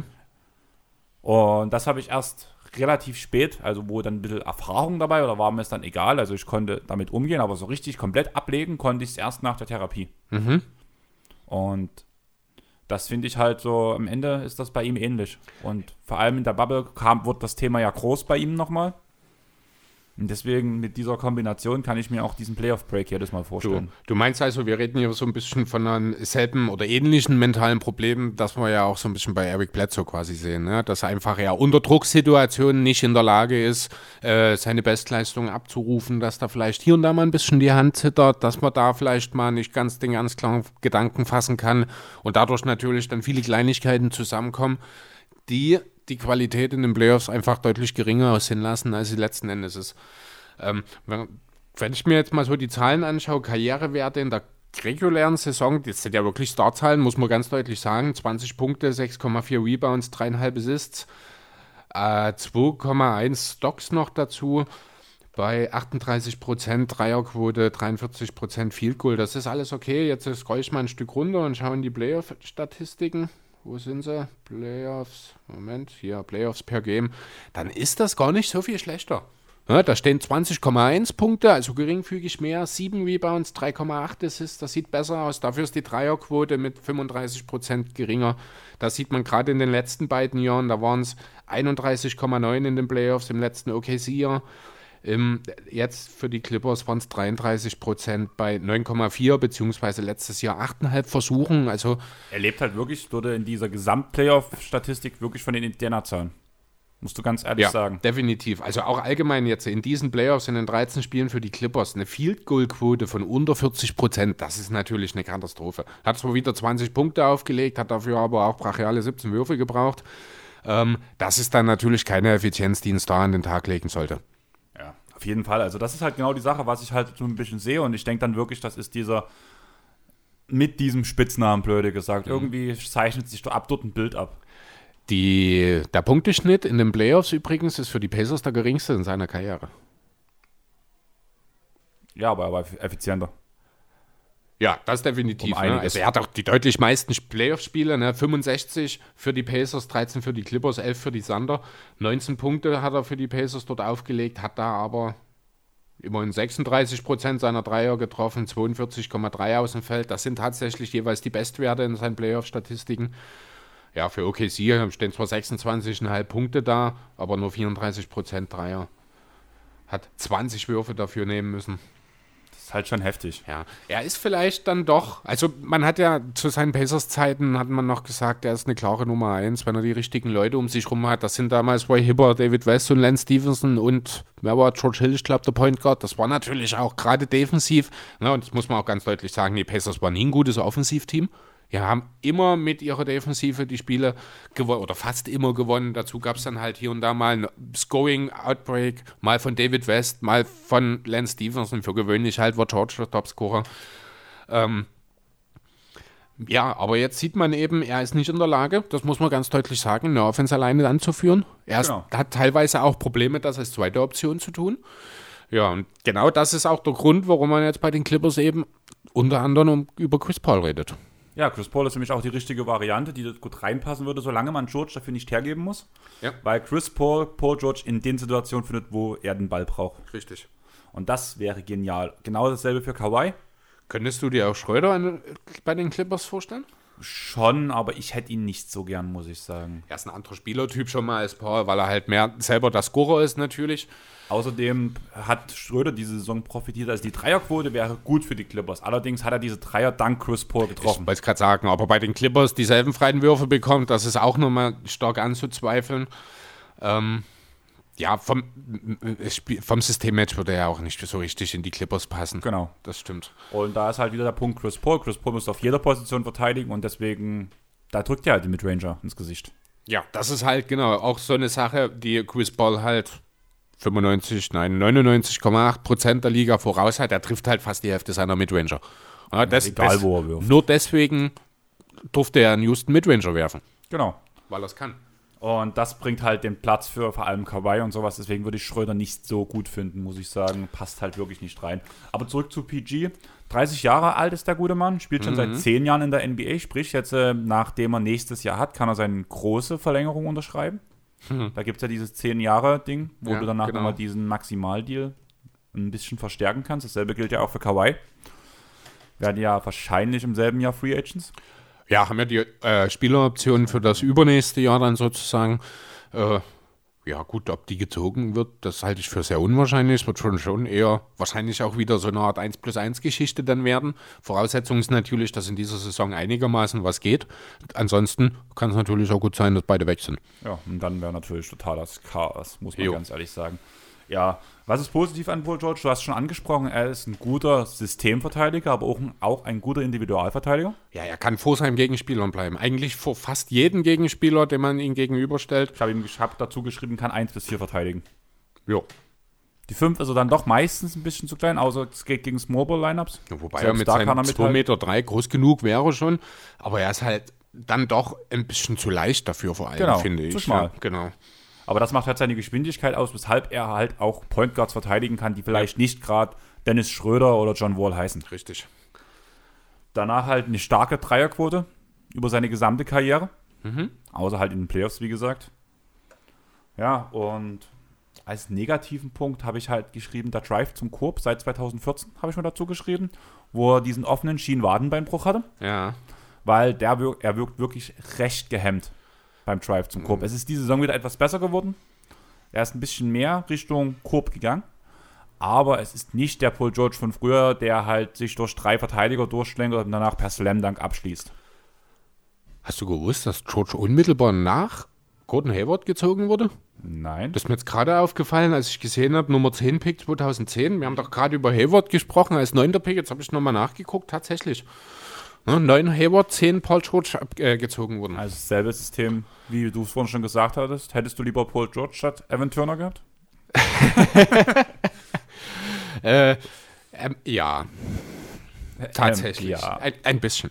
Ja, und danach habe ich halt als negativen Punkt, was wir jetzt eigentlich schon komplett aus, ähm, auseinandergenommen haben, diese Mental Illness habe ich da stehen, kann Leistung der Saison kaum in die Playoffs übertragen. Ja, Was ich sagen muss, ich muss wirklich sagen, die Hintergrundgeschichten hinter den Spielern werden immer uninteressanter, umso höher wir kommen. also so, diese Side-Facts, also es kommt noch eine interessante Hintergrundgeschichte, aber die kennt, glaube ich, jeder bei einem anderen Spieler, aber sonst wird, wird es immer uninteressanter, was man so an Geschichten rausgefunden Ja. hat, so beim, bei der Recherche. Hast du noch was zu Paul George? Äh, so jetzt spontan nicht. Auch hier könnte man sich jetzt natürlich wieder grundsätzlich nochmal drüber diskutieren, ob es Trade-Szenarien oder Gerüchte gibt, wo George die Clippers verlässt. Ich halte es für eher unwahrscheinlich. Das wäre dann doch zu viel des Guten, wenn man nach einem Jahr und einem Coachingwechsel jetzt auch noch den Spielerkern aufbricht. Beziehungsweise, also Kern sehe ich jetzt wirklich nur George und äh, Kawhi an der Stelle. Drumherum wird es sicher einiges geben, aber ich bin mir sehr sicher, die beiden werden zusammen nochmal in die Clippers-Saison gehen jetzt. Genau, sehe ich auch so. Ja. Und dann haben wir dir wieder einen deiner Lieblingsspieler rausgesucht. Oh, ja, gut. Soweit würde ich jetzt an der Stelle vielleicht nicht unbedingt gehen. Chris Middleton ist es, um den es jetzt geht. James Christian Middleton, um genau zu sein. Ähm, ja, ist ein Spieler, den ich durchaus zu schätzen weiß. Ich würde ihn jetzt nicht in meine Lieblingsspieler einreihen. Soweit würde ich an der Stelle nicht gehen. Aber ja, hat sich in der Laufe seiner Karriere auch, ja, ich würde behaupten wollen, unerwartet gut entwickelt. Ist damals in 2009, nee, 2012 als 39. Pick overall von den Pistons gezogen worden. Hat in seiner ersten Karriere noch eigentlich gar nichts weiter groß geleistet, würde ich mal jetzt an der Stelle so sagen. Hat nur 27 Spiele gespielt überhaupt. Hat in Dien zwar 17 Minuten gespielt, war aber auch ein bisschen bei den äh, Mad Ants, Fort Wayne Mad Ants in die G-League, äh, das G-League-Team. Ist dort unterwegs gewesen. Ein bisschen hatte eben ja, am Ende sechs Punkte durchschnittlich in diesen 27 Spielen. Der Dreier fiel noch nicht. Am Ende waren es ja, 48,9% Effekte Field Goal. Also da hat man schon gesehen, warum er so spät gepickt wurde. Das Ganze wurde ein bisschen besser. Jetzt muss ich kurz schauen. Genau, nachdem man äh, bei den, nachdem man ihn von den Pistons weggeschickt hat. Und zwar in dem sagenumwobenen Deal, in dem die Pistons unbedingt Brandon Jennings haben wollten, äh, ist er zusammen mit äh, Brandon Knight und Vyacheslav Kravtsov, wer kennt ihn nicht? Ich überlege die ganze Zeit, wir hatten diesen Deal erst vor kurzem durchgenommen. Ja, wir haben, äh, bei, wir haben über Knight gesprochen, wahrscheinlich bei den Point. Nee, worüber, worum ging es denn da? Haben wir da nicht drüber gesprochen, dass Knight gestorben ist? Ja, über Brandon? Knight, na, das, der DJ-Dank, der kommt äh, gelegentlich einfach mal hoch, ohne Grund. Kann sein. Also wir haben, wir haben über Brandon Knight gesprochen, schon Und auch ein, über diesen ein paar Deal. Mal schon. Auch über diesen Deal haben wir schon mal geredet. Das weiß ich noch ganz genau. Aber ich weiß nicht mehr warum. Wenn uns das jemand sagen kann, haut mal raus. Genau. Wer kann sich daran erinnern, warum wir über diesen Deal Brandon Knight, Chris Middleton plus plus geschrieben haben? Vyacheslav Kravtsov. Hachi. Jo, genau. Daraufhin hat er dann auch direkt seinen Durchbruch geschafft bei den Bucks, hat dann in seiner zweiten Saison sozusagen, was ja die erste für Milwaukee war, dann auch seinen äh, Starterplatz dann schon bekommen im Laufe der Saison, hat die komplette zweite Hälfte dann gestartet, waren auch direkt 30 Minuten, die er dann gespielt hat. Äh, ja, zahlentechnisch war es noch nicht ganz so der Renner, 12 Punkte für Rebound, 2 Assists, war also erstmal in seinem zweiten Jahr, ist er mit 22 durchaus noch jung gewesen damals. Äh, ja, hat sich erstmal zu einem, sehr schnell zu einem guten Rollenspieler entwickelt. Hat dort schon mit guter Defense auf sich aufmerksam gemacht, hat dann sich Schritt für Schritt immer weiterentwickelt, könnte man sagen. Äh, in 14, 15 im zweiten Jahr in Milwaukee waren es dann schon 12 Punkte bei guten Effizienzwerten, hat 41% seiner Dreier dort schon getroffen. Äh, ja, 45% seiner Zweier. Danach gab es dann auch schon die, da er ja ein Second Rounder war, Vertragsverhandlungen, wo er im Sommer 15 dann schon mal richtig abkassiert hat. Da gab es ja durchaus noch so ein, zwei Zweifel damals an diesem Vertrag. 70 Millionen hat er bekommen für fünf Jahre. Ja, aber die Bucks sollten Recht behalten. Er hat nochmal eine Schippe draufgelegt, hat dann äh, sein Career High in Minuten, ich glaube sogar, gespielt dort in der Saison, hat auf 18 Punkte sich erhöht, ja genau 36,1. Zu dem Zeitpunkt war es Career High, ja dann zwei Jahre später noch mal ein kleines bisschen mehr gespielt, äh, hat dann dort knapp 40 Prozent der Dreier getroffen, wie gesagt 18 Punkte für 50, äh, bei 50 Prozent Effective Field Goal Percentage, vier Rebounds, vier Assists dazu, da kommt dann schon das Taschenmesser raus. Ähm, dazu, wie gesagt, immer seine hochwertige Defense.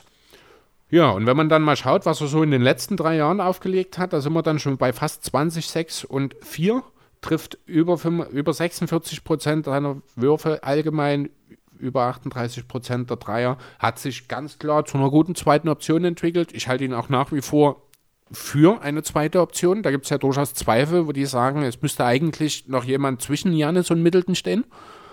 Finde ich nicht, um ganz ehrlich zu sein. Eher jemand zwischen Middleton und Platzer Na, eher jemand anstatt Bledsoe, oder so. würde ich eher sagen, genau. Also ich finde, hier fehlt der Point Guard, der als dritte Option. Du hast gerade die letzten drei Jahre angesprochen, auch letzte Saison, muss man wieder sagen, knapp am 50-40-90 Club gescheitert. Wieso gescheitert? Sehe ich anders. Also meines Erachtens nach Field sind... Goal 49,7. Ah ja, na eben, stimmt. Wieso habe ich mir das...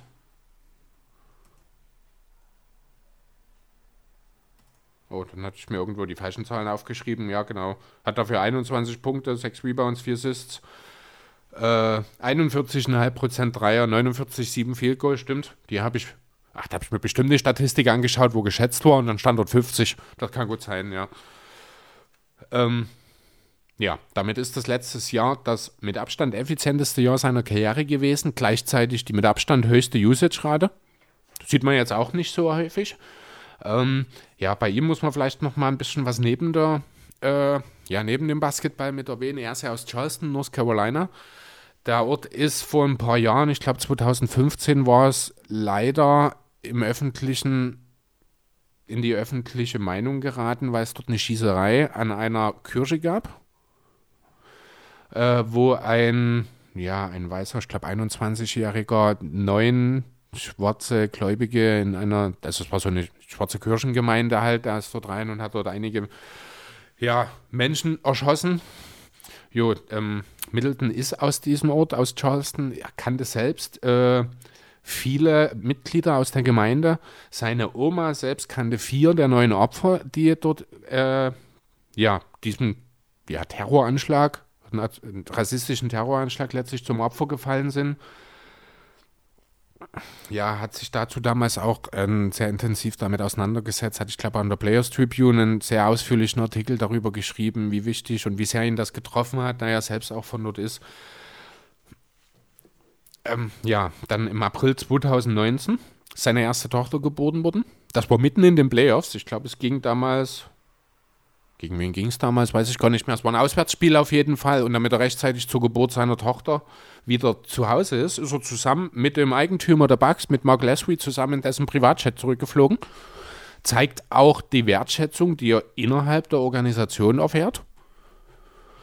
Ähm, ja, das ist Chris Middleton, 91 geboren übrigens, also er wird jetzt auch nächstes Jahr 30.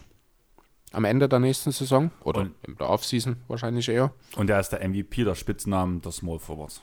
Er ist Also. der MV Cash Money. Cash Money, Baby Joe Johnson. Ja, den hat man schon mal, ich glaube, in der in einem Quizpod von TTG. Den hatte ich damals auch falsch. Äh, WD40, musste ich kurz googeln. Musste ich auch googeln, habe ich vor, deswegen hatte ich vor das Handy in der Hand. Alles klar, genau. Äh, ja, WD40 ist so ein, so ein, so ein. Öl, so ein Rostentferner, so ein Multifunktionswerkzeug eigentlich. Du kannst damit reinigen, du kannst damit Rost entfernen, du kannst damit Vorrost vorbeugen.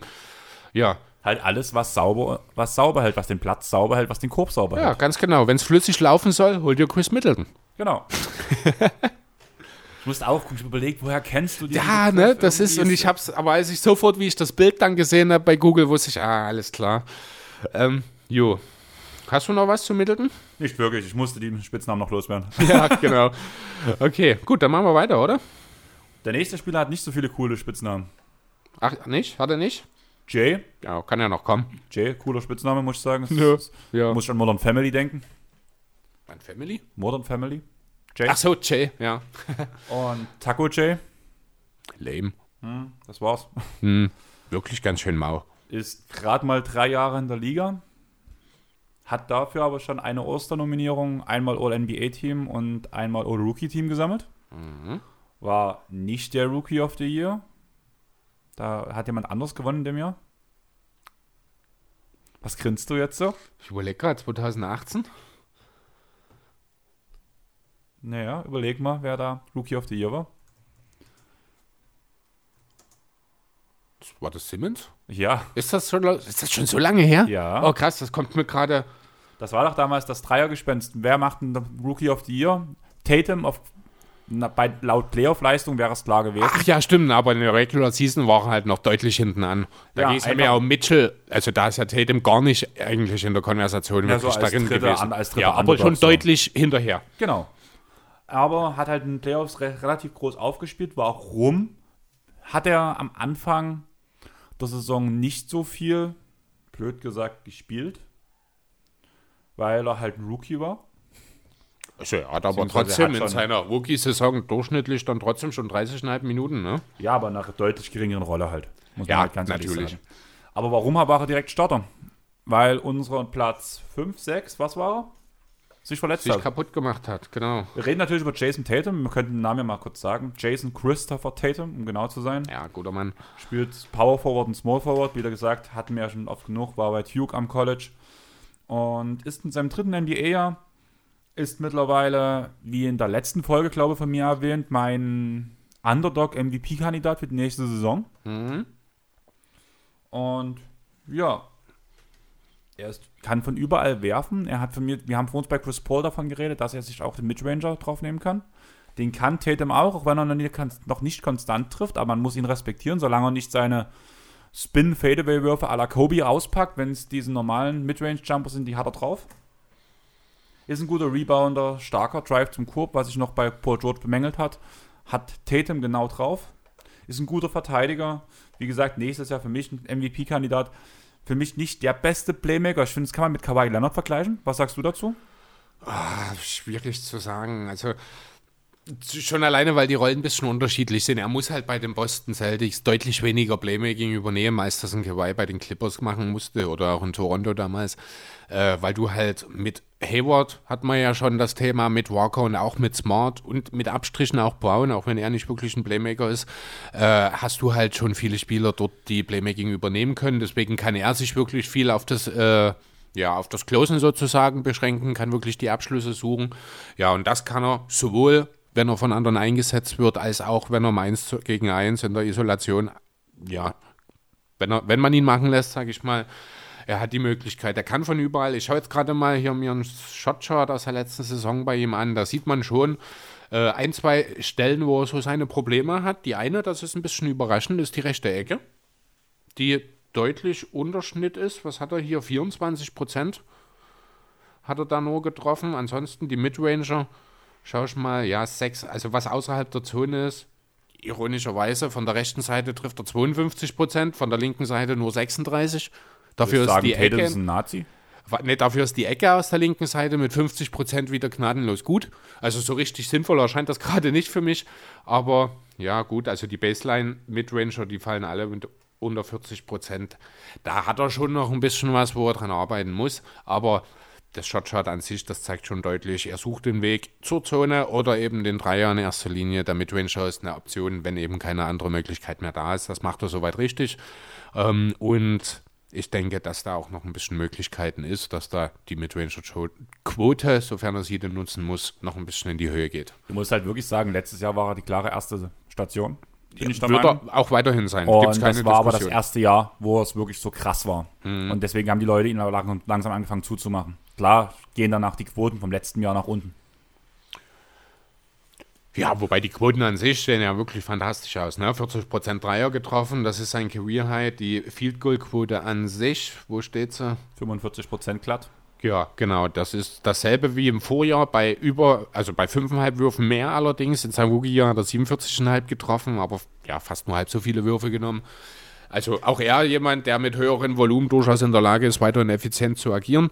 Die drei Assists, die er im letzten Jahr gespielt hat, da finde ich, muss noch mehr kommen. Mittelfristig. Das das, warum ich Ne? gesagt habe, das Playmaking fehlt noch etwas. Wie gesagt, er muss es noch nicht, aber da ich momentan nicht davon ausgehe, dass Hayward bei den Celtics bleiben wird, muss da dort von ihm definitiv mehr kommen, wenn die Celtics wirklich äh, den Titel angreifen wollen. Finde ich, aber ja, man muss halt dazu sagen, er ist nach 21, beziehungsweise ist 22, ich glaube inzwischen, ne? Oder? Warte, ich habe es gerade Äh, weggelegt. ja, ja, wird sogar im März 23 schon. Das ist ganz schön alt, der Typ, oder? Ja, eigentlich wird es langsam Zeit über ein Karriereende. Machen Ja. wir hier Wash J oder wie ist das dann? So ungefähr, ja. Ja, oder Wash Taco J Wash- dann Nee, bitteschön. bloß Taco. Wash Taco. Wash Taco. Weil der ist dann, der, ist dann halt so pumpig und sowas. Und Ja, genau. So, so wird dann auch in zwei Jahren wahrscheinlich Tate in seinem Spiel sein. So pumpig. Ja, so ist das halt, wenn man schon so lange in der Liga ist und schon so alt, ne? Eigentlich abnormal. Aber hast du noch was zu Taco J? Ah, so, so richtig konkret nicht. Ich finde halt die Art und Weise, ich finde seine Defense hat sich deutlich verbessert in den letzten ein, zwei Jahren. Habe ich ja auch schon gesagt. Hast du, genau, ja, das ist bei mir ein bisschen untergegangen gerade. so hörst du mir zu. Ja, manchmal muss man dich auch ignorieren. Ähm, Aber ich habe was Sinnvolles gesagt. ja, das, das kommt halt nicht so oft vor und ich kann nicht immer auf Verdacht einfach zuhören. Doch, das funktioniert eigentlich ganz gut. Ja, das vielleicht für dich, aber für mich nicht. Naja, wenn ich dich ignoriere, funktioniert auch ganz gut. Ja, siehst du, dann sind wir uns reinig. Ähm, Aber weißt du, bei mir ist das ein Ignorieren, bei dir ist das einfach aufgrund des Alters ein schlecht hören. okay. Dir ist schon klar, dass du nicht so viel jünger bist als ich? Ja, aber das, Gut. das ist ja wie mit Taco J, we- weißt du? Die Jahre Der machen übrigens viel jünger ist als du. Und Der hört schon nicht mehr gut. Das hast du gesagt, das kann ich nicht beurteilen. Ähm, ja, du hast ihn so ein bisschen als Dark Horse für die MVP-Konversation, hast du gesagt. Das ist so der Punkt, wo ich mir noch überhaupt nicht sicher bin, ob Tatum mal MVP werden könnte oder nicht. Ich sehe ihn tatsächlich aktuell nicht so. Ich denke, es wird, es reicht so noch, es fehlt das kleine bisschen, um vom Superstar zum MVP zu werden. Weißt du, was ich meine? Also Ja. da finde ich, fehlt noch einfach, wenn du auch in die Liga schaust, wenn du dort eben so Spieler wie Janis siehst, wie Davis, die sind einfach ein kleines bisschen talentierter.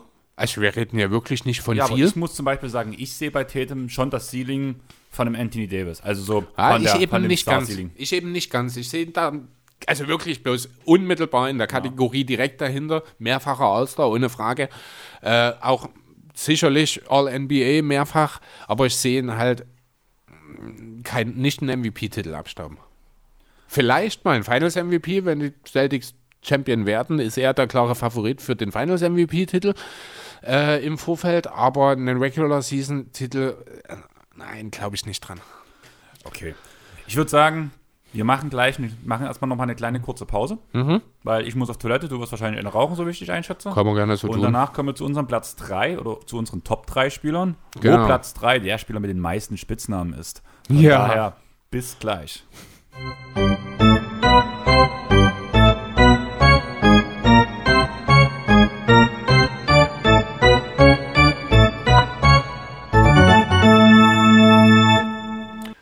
Nämlich bei Platz Nummer 3. El Nino Maravilla.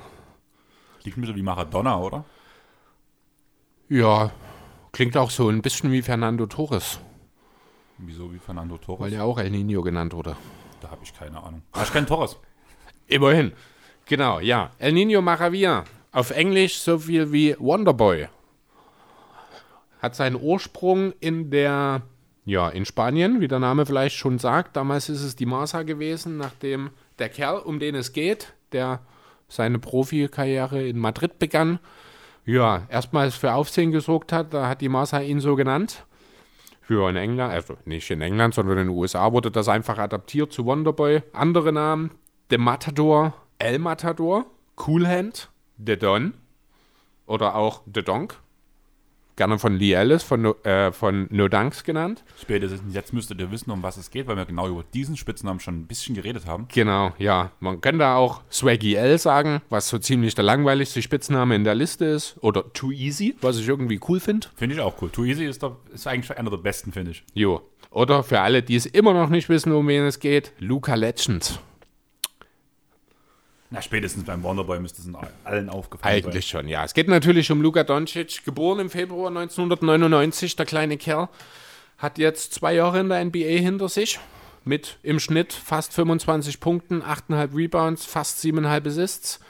Hat sich in seiner zweiten Saison direkt in die MVP-Konversation reingespielt. Jo, allerdings, das passiert nicht allzu häufig, deswegen steht er so weit oben in der Liste. Wir hätten durchaus auch ihn auf zwei setzen können, denke ich, aber hier haben wir einfach, ja, ich glaube, hier war der Recency Bias am Ende ausschlaggebend, dass er auf Platz 3 und der andere auf 2 gelandet ist. Über den reden wir dann gleich noch. Ähm, ja, Luka Doncic. Hier kann man natürlich auch über die Position vortrefflich diskutieren. Ist er Small Forward, ist er ein Shooting Guard, ist er vielleicht ein Point Guard? Ähm, laut BKRef ist er das. Wir haben uns trotzdem für die Small Forward äh, Position entschieden, weil er für gewöhnlich mit zwei anderen Guards neben sich aufläuft. Deswegen, ja, hier als Small Forward. Er ist einer der jüngsten Spieler, die jemals in der spanischen Liga aktiv waren. Genau genommen zu seinem Zeitpunkt des Debüts, das war am 30. April 2015 für Real, war er 16 Jahre, 2 Monate und 2 Tage alt. Damit war er damals der drittjüngste. Ähm, zwei Jahre, nein, ein Jahr später ist Carlos Alosen oder so ähnlich mit 15 Jahren, 10 Monaten äh, der drittjüngste Spieler geworden. Den zweitjüngsten kannte ich auch nicht, ist Angel, Angel Rebolo, aber den jüngsten kennen wir beide. Da fällt ihr bestimmt da rein. Junger Spieler in der spanischen Liga, spielt jetzt auch in der NBA schon viele Jahre. Rubio? Richtig. Mit, Glück mit sage und schreibe 14 Jahren und 11 Monaten hat er in der ersten spanischen Liga debütiert. Unglaublich. Kann man sich heute eigentlich kaum noch vorstellen, ne? Ja, erst schon 2017 mit gerade mal 18 hat er bei der Europameisterschaft ja nicht nur teilgenommen, sondern hat die Welt davon überzeugt, dass er wirklich gut, so gut ist, wie die Leute alle denken. Er ist nämlich Europameister geworden, wurde äh, dabei auch ins All-Tournament-Team gewählt, an der Seite seines kongenialen Backcourt-Partners Goran Dragic, der MVP der Europameisterschaft geworden ist. Er ist in der Saison 17-18 der jüngste MVP in der Euroleague, sowohl der Hauptrunde als auch des Final Four gewesen. Ist der einzige Spieler, der in der NBA fünfmal in Folge zum Rookie des Monats gewählt wurde. Das hat vor ihm noch niemand geschafft. Doch, ich bei NBA 2K. Er ist der einzige Spieler, echte Spieler.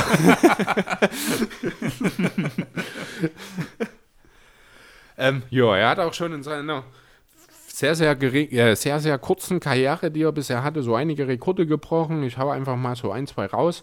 Äh, zum einen hat er es als am 19.11.2019 ist er der zweitjüngste Spieler gewesen mit einem 40-Punkte-Triple-Double, hat damals 42, 12 und 11 aufgelegt. Am Tag danach hat er gleich noch eins nachgelegt mit 35 Punkten, 11 Assists und 10 Rebounds. Dafür hat er gerade mal 25 Minuten Spielzeit gebraucht. Das ist natürlich ein Rekord. Gleichzeitig ist er auch äh, der jüngste Spieler jemals gewesen, der Back-to-Back 35 Punkte Triple-Doubles aufgelegt hat. Jo, er hat in der Saison 18, 19 18, 19, 18, ja genau, hat er äh, 20 Spiele in Folge mit 20, 5 und 5 aufgelegt. Damit hat er Michael Jordan überholt. Er hat noch ein 21. geschafft. Das 22. Spiel ist nach zwei Minuten vorbei gewesen, weil er sich am Knöchel verletzt hat. Am Ende würde die äh, Serie sogar noch länger sein. Ähm, er hat bereits nach 122 Spielen, das finde ich auch beeindruckend, hat er schon den Franchise-Rekord der Mavs in Triple-Double geknackt. Der lag bei 21 von Jason Kidd. Aktuell ist er jetzt bei 27, 25 davon in der Regular Season, zwei davon in den diesjährigen Playoffs. Du wirst dich dran erinnern können. Da würde ich ganz kurz auf den Punkt zurückkommen oder auf den Spieler zurückkommen, den wir ganz am Anfang von unserem Pod hatten, mhm. mit Westbrook. Ja. Was ich so bei Luca als krassen Unterschied sehe, ist einfach, dass eigentlich ist es ähnlich, was die zwei machen. Es wirkt natürlicher bei ihm. Genau. Ja. Nicht so erzwungen und deswegen redet keiner von Stat-Padding. Richtig, genau. Das hat aber auch äh, einfach viel mit der natürlichen Position, beziehungsweise auch mit dem zu tun, wie er das Basketballspielen gelernt hat. Er ist halt nie so der richtige Point Guard gewesen, auch bei Real nicht. Er hat immer schon von Natur aus seine Position war einfach näher am Korb. Er hat schon von Natur aus einfach mehr Rebounds geholt. Er hat auch ein gutes Gespür dafür. Das gehört natürlich auch dazu. Ähm, wenn du in deiner Karriere, was hatte ich geschrieben, 8,5 Rebounds holst in den zwei Jahren, als jemand, der hauptsächlich für den Spielaufbau auf, äh, verantwortlich ist, dann ist das auch ein Talent, definitiv. Ja, aber du hast natürlich völlig recht, das ist kein Vergleich zu Russell Westbrook. Dort war es halt wirklich, das System war ganz klar darauf ausgelegt, dass Westbrook diese Rebounds holt. Das hat auch absolut Sinn gemacht, das hatten wir schon mal. Das ist einfach die Idee gewesen, mit der die Sander gespielt haben. Ähm, in Dallas ist das ein bisschen anders. Äh, da wird nicht gezielt für ihn ausgeboxt, sage ich mal. Er holt sich diese Rebounds einfach, weil er so gut ist. Ähm, er ist auch der erste Spieler seit Tim Duncan, der äh, es in einem seinen ersten zwei Jahren geschafft hat, in ein All-NBA-Team gewählt zu werden. Wenn wir hier schon als Vergleich Tim Duncan heranziehen müssen, dann sehen wir schon, was für ein außergewöhnlicher Kerl Luka Doncic eigentlich ist. Ähm, er hält den Rekord für die meisten Punkte in seinem Playoff-Debüt. Auch daran wirst du dich schmerzlich erinnern können, an die 42 Punkte, schätze ich. Die waren noch okay. Aber die waren wenigstens keine Niederlage, ne? jo, und auch er hat schon zwei Schuhdeals unterschrieben. 2007 einen mit Nike, seit 2019 ist er jetzt bei Air Jordan unter Vertrag. Aber ich glaube, einen Schuh gibt es noch nicht, oder? Ich habe noch keinen gesehen. Ich auch nicht. Würde mich auf jeden Fall interessieren. Mhm, schon. Ja, gut. Was will man sonst noch groß über Luka Doncic sagen? Ja, beherrscht, ich glaube, vier Sprachen fließend. Slowenisch, Englisch. Serbisch, Englisch und Spanisch. Zeugt auch von seiner unglaublichen Intelligenz. Er wird nicht umsonst als das nächste große Ding gehandelt. Ich denke, das ist aus, ja, steht außer Frage. Jeder, der ihn schon mal Basketball spielen sehen hat, der sieht, das ist jemand, der hat so einen unglaublichen Spaß daran. Ich der sieht auch irgendwie immer aus, als würde er grinsen übers Feld rennen. Er weiß immer, was er machen will. Nee, das weiß er eigentlich nicht, wenn man ehrlich sein soll. Äh, das zeigt sich auch so ein bisschen in seinen Wurfquoten, die zwar mit 44% Field Goal Quote okay ist, aber die 31 oder mittlerweile 32%, die er äh, seiner Dreier trifft, bei acht Versuchen im Karriereschnitt, das ist natürlich noch nicht das Wahre, aber das ist einfach auch ja schon noch ein bisschen seiner Jugend und seiner großen Last, die er schultern muss, äh, geschuldet. Er nimmt halt auch hier und da mal einen Stepback, den er nicht nehmen sollte. Dafür nimmt er halt auch ab und zu mal ein, wo er den Clippers eine schwere Niederlage zufügt. Äh, den er hätte eigentlich in einem normalen Spiel oder wenn es kein Game-Winner wäre, wahrscheinlich auch nicht unbedingt nimmt den Wurf oder nehmen sollte. Ja, wohin geht's noch für ihn? Was ist das Ceiling? MVP. Jo.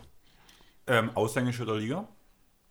Ja, mhm. das Nonplusultra. Ich glaube nicht, dass er an Leistungen oder an einen Ruf wie LeBron James rankommt. Kann ich mir auch nicht vorstellen. Auch sehr daran liegen wird, dass er einfach kein Amerikaner ist.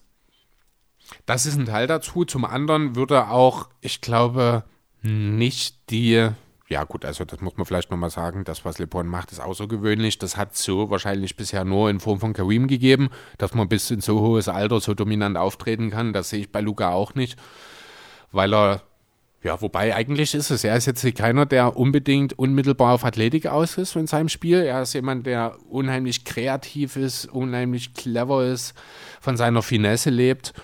Ja, vielleicht kann er es doch, ist er doch in der Lage, das lange zu kompensieren. Ja, aber ich gebe dir grundsätzlich recht, MVP sollte eigentlich locker mal drin sein. Titel? Ein Titel, das hängt, das, das ist immer so eine Sache. Ähm, da gehört natürlich viel dazu, welche, welches Team man um sich herum hat. Da haben wir letzte Woche ein bisschen länger drüber diskutiert, was da für die Mavs jetzt als nächstes ja, passieren sollte. Das will ich jetzt an der Stelle nicht unbedingt nochmal unnötig ausweiten. Dazu nochmal viele Grüße an Max, der auch unseren Podcast hört und da Mhm. ja auch relativ lange Nachrichten geschrieben hat. Ich weiß nicht, ob du es gelesen hast. Ich hatte Hat- eine zumindest, hatte ich gesehen dazu, ja. fand ich sehr, äh, fand ich gut geschrieben, hat halt auch Mhm. gemeint, dass halt man den Kader ringsrum, also dass man halt, da, was wir nicht, gar nicht erwähnt haben, dass Luca in seinem Rookie-Vertrag ist Ja, und jetzt stimmt. momentan viel Zeit hat. Oder Jetzt die Jetzt die finanziellen Möglichkeiten Möglichkeiten eben hat. noch da sind, genau. genau. Und dass da ein Spieler halt ein Ohrst äh, oder ein Superstar halt cool wäre, wenn man den rankriegen könnte. Allerdings war dann halt, das bricht, das tut dann halt auf diese Grenzen stoßen. Was kann man gegen, dagegen geben? Richtig. Da muss man dann halt immer schauen, ne? da kommt dann wieder vielleicht auch ein drittes Team in irgendeiner Form mit rein. Ähm, ja, ich finde es nach wie vor die True Holiday-Idee eigentlich ziemlich gut. Hat er ja auch ausgeführt. Genau, also das ist nach wie vor etwas, auch wenn ich den natürlich lieber in Denver sehen würde als in Dallas, aber das ist jemand, der einen perfekten Fit nach wie vor geben würde. Ich finde auch rein von der Art und Weise ist es ein besserer Fit, als es ein Janis wäre. Auch wenn wir bei Janis natürlich von einem anderen Niveau sprechen an sich. Ähm, ja. Hast du noch was? Willst du noch was zu Luca loswerden? Nicht wirklich. Ich würde sonst zur Gehen wir weiter, oder? Bulldogge schlecht hingehen. Ja, lass uns. Hast du noch einen Kaffee für mich? Er hat wahrscheinlich noch einen Kaffee für dich. Ja, aber ich habe keine 20 Dollar dafür übrig. Jimmy Butler, der Dritte. Der dritte? Der Echt? dritte der ist es. dritte? Wahnsinn. Dritte. Verrückt. Für jemanden, der ohne Vater aufgewachsen ist, ist der dritte eigentlich kurios. Jimmy G. Buckets. Also ich habe gesagt, es gibt noch einen Spieler, wo es relativ eine lange oder eine krasse Hintergrundgeschichte geht. Ja, das ist er. Wir haben letzte Woche oder doch letzte Woche über Allen, nee, vorletzte Woche über Allen Iverson geredet Ja. Und haben noch erzählt danach, dass er auch ohne Vater groß geworden ist, so wie Jimmy halt. Mhm. Das Ding war halt, er hat eine coole Mutter gehabt, aber die Mutter von Jimmy hat ihn mit 13 Jahren auf die Straße gesetzt. Ja, die war nicht so cool. Die, der hat nicht gefallen, wie er aussieht und deswegen hat sie ihn rausgeschmissen, ja. Danach hätte er eigentlich direkt nach Kentucky ans College gehen können. Hat Nach aber dem Rausschmiss? Mit 13? ja, Ist er, ist er Sheldon Cooper? Nein, er war in Thornburg in Texas an der Highschool. Genau, also er Ja. ist ja in Houston geboren. Also er ist nie wirklich von zu Hause weggekommen, auch also aus der Region, nachdem er von seiner Mutter vor die Tür gesetzt wurde. Ist er dort bei Freunden, ich glaube, erst mal lange Zeit untergekommen, ne? Genau. Und nach seinem Highschool-Abschluss hätte er nach Kentucky gehen können und mit einem Jahr den Sprung in die NBA wagen. Er hat sich da dagegen entschieden und ist an die Marquette Uni gegangen, Marquette, ja. Weil er seinen, äh, seinen Abschluss machen wollte. Allerdings habe ich nicht gefunden, was er gemacht hat, muss ich ganz ehrlich sagen. Und, aber er wollte halt die Zeit nutzen, sage ich mal so. Ja. Mittlerweile hat er seine Zeit gut genutzt, ist neun Jahre in der Liga, hat einige an Teams gesehen, sind ja mittlerweile auch schon die Bulls, Minnesota, Miami und Philly. Mhm.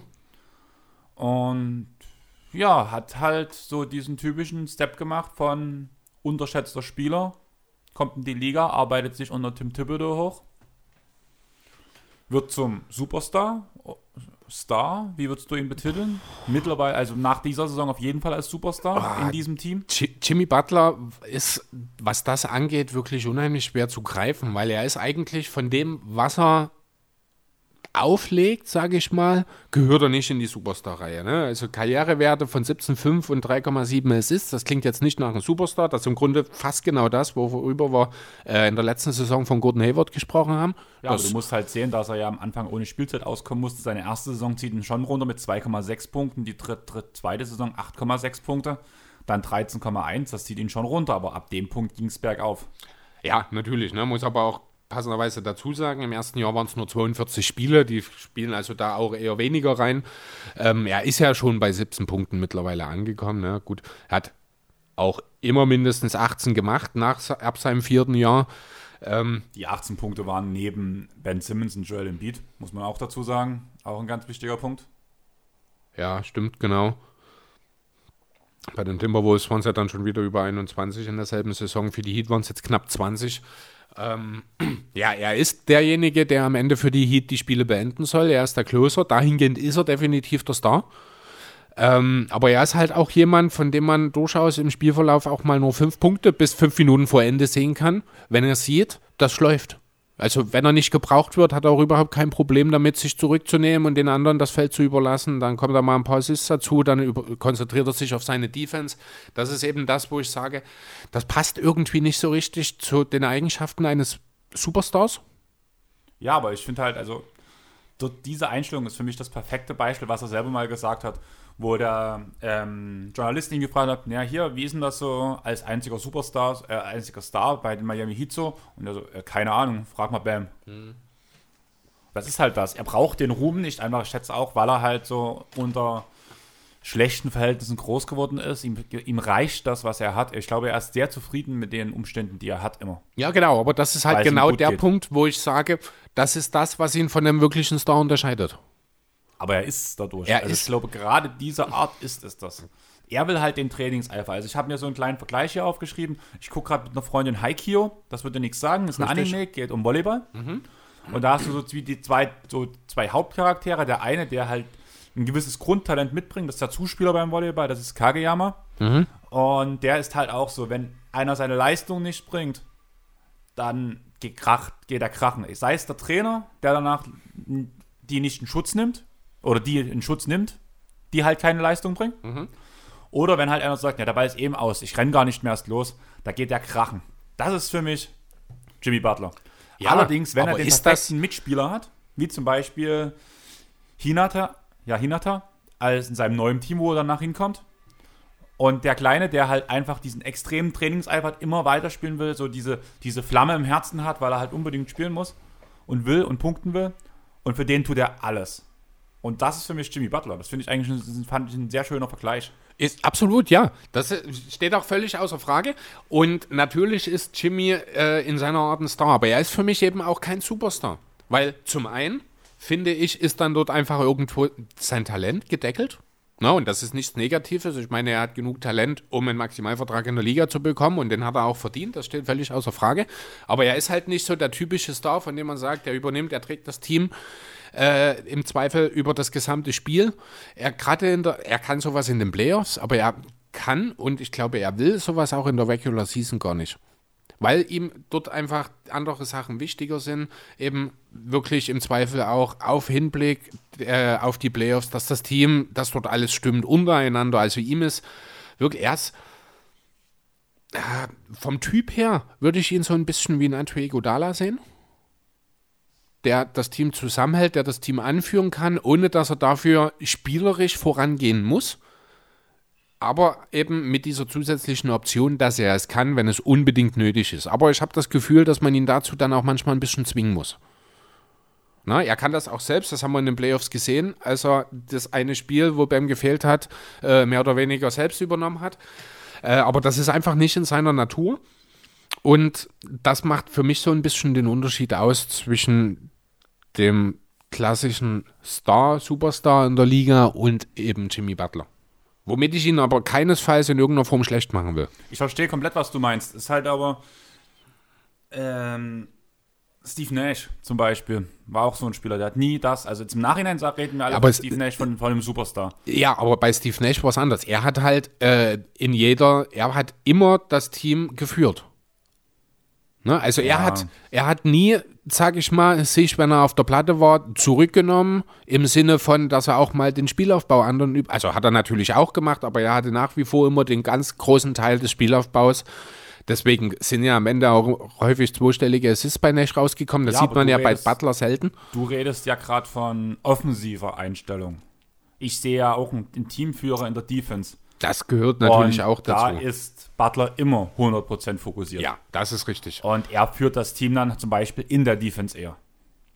Und dadurch führt er auch das ganze Spiel, das ja, Team, natürlich. aber auf seine Art und Weise. Aber, aber wenn, du, wenn du im Zweifel, wer ist für dich denn eher der Star? Der mehrfache Defensive Player of the Year, Woody Gobert, oder der mehrfache Topscorer James Harden? Unabhängig von persönlichen Präferenzen. Wer ist für dich eher ein Star?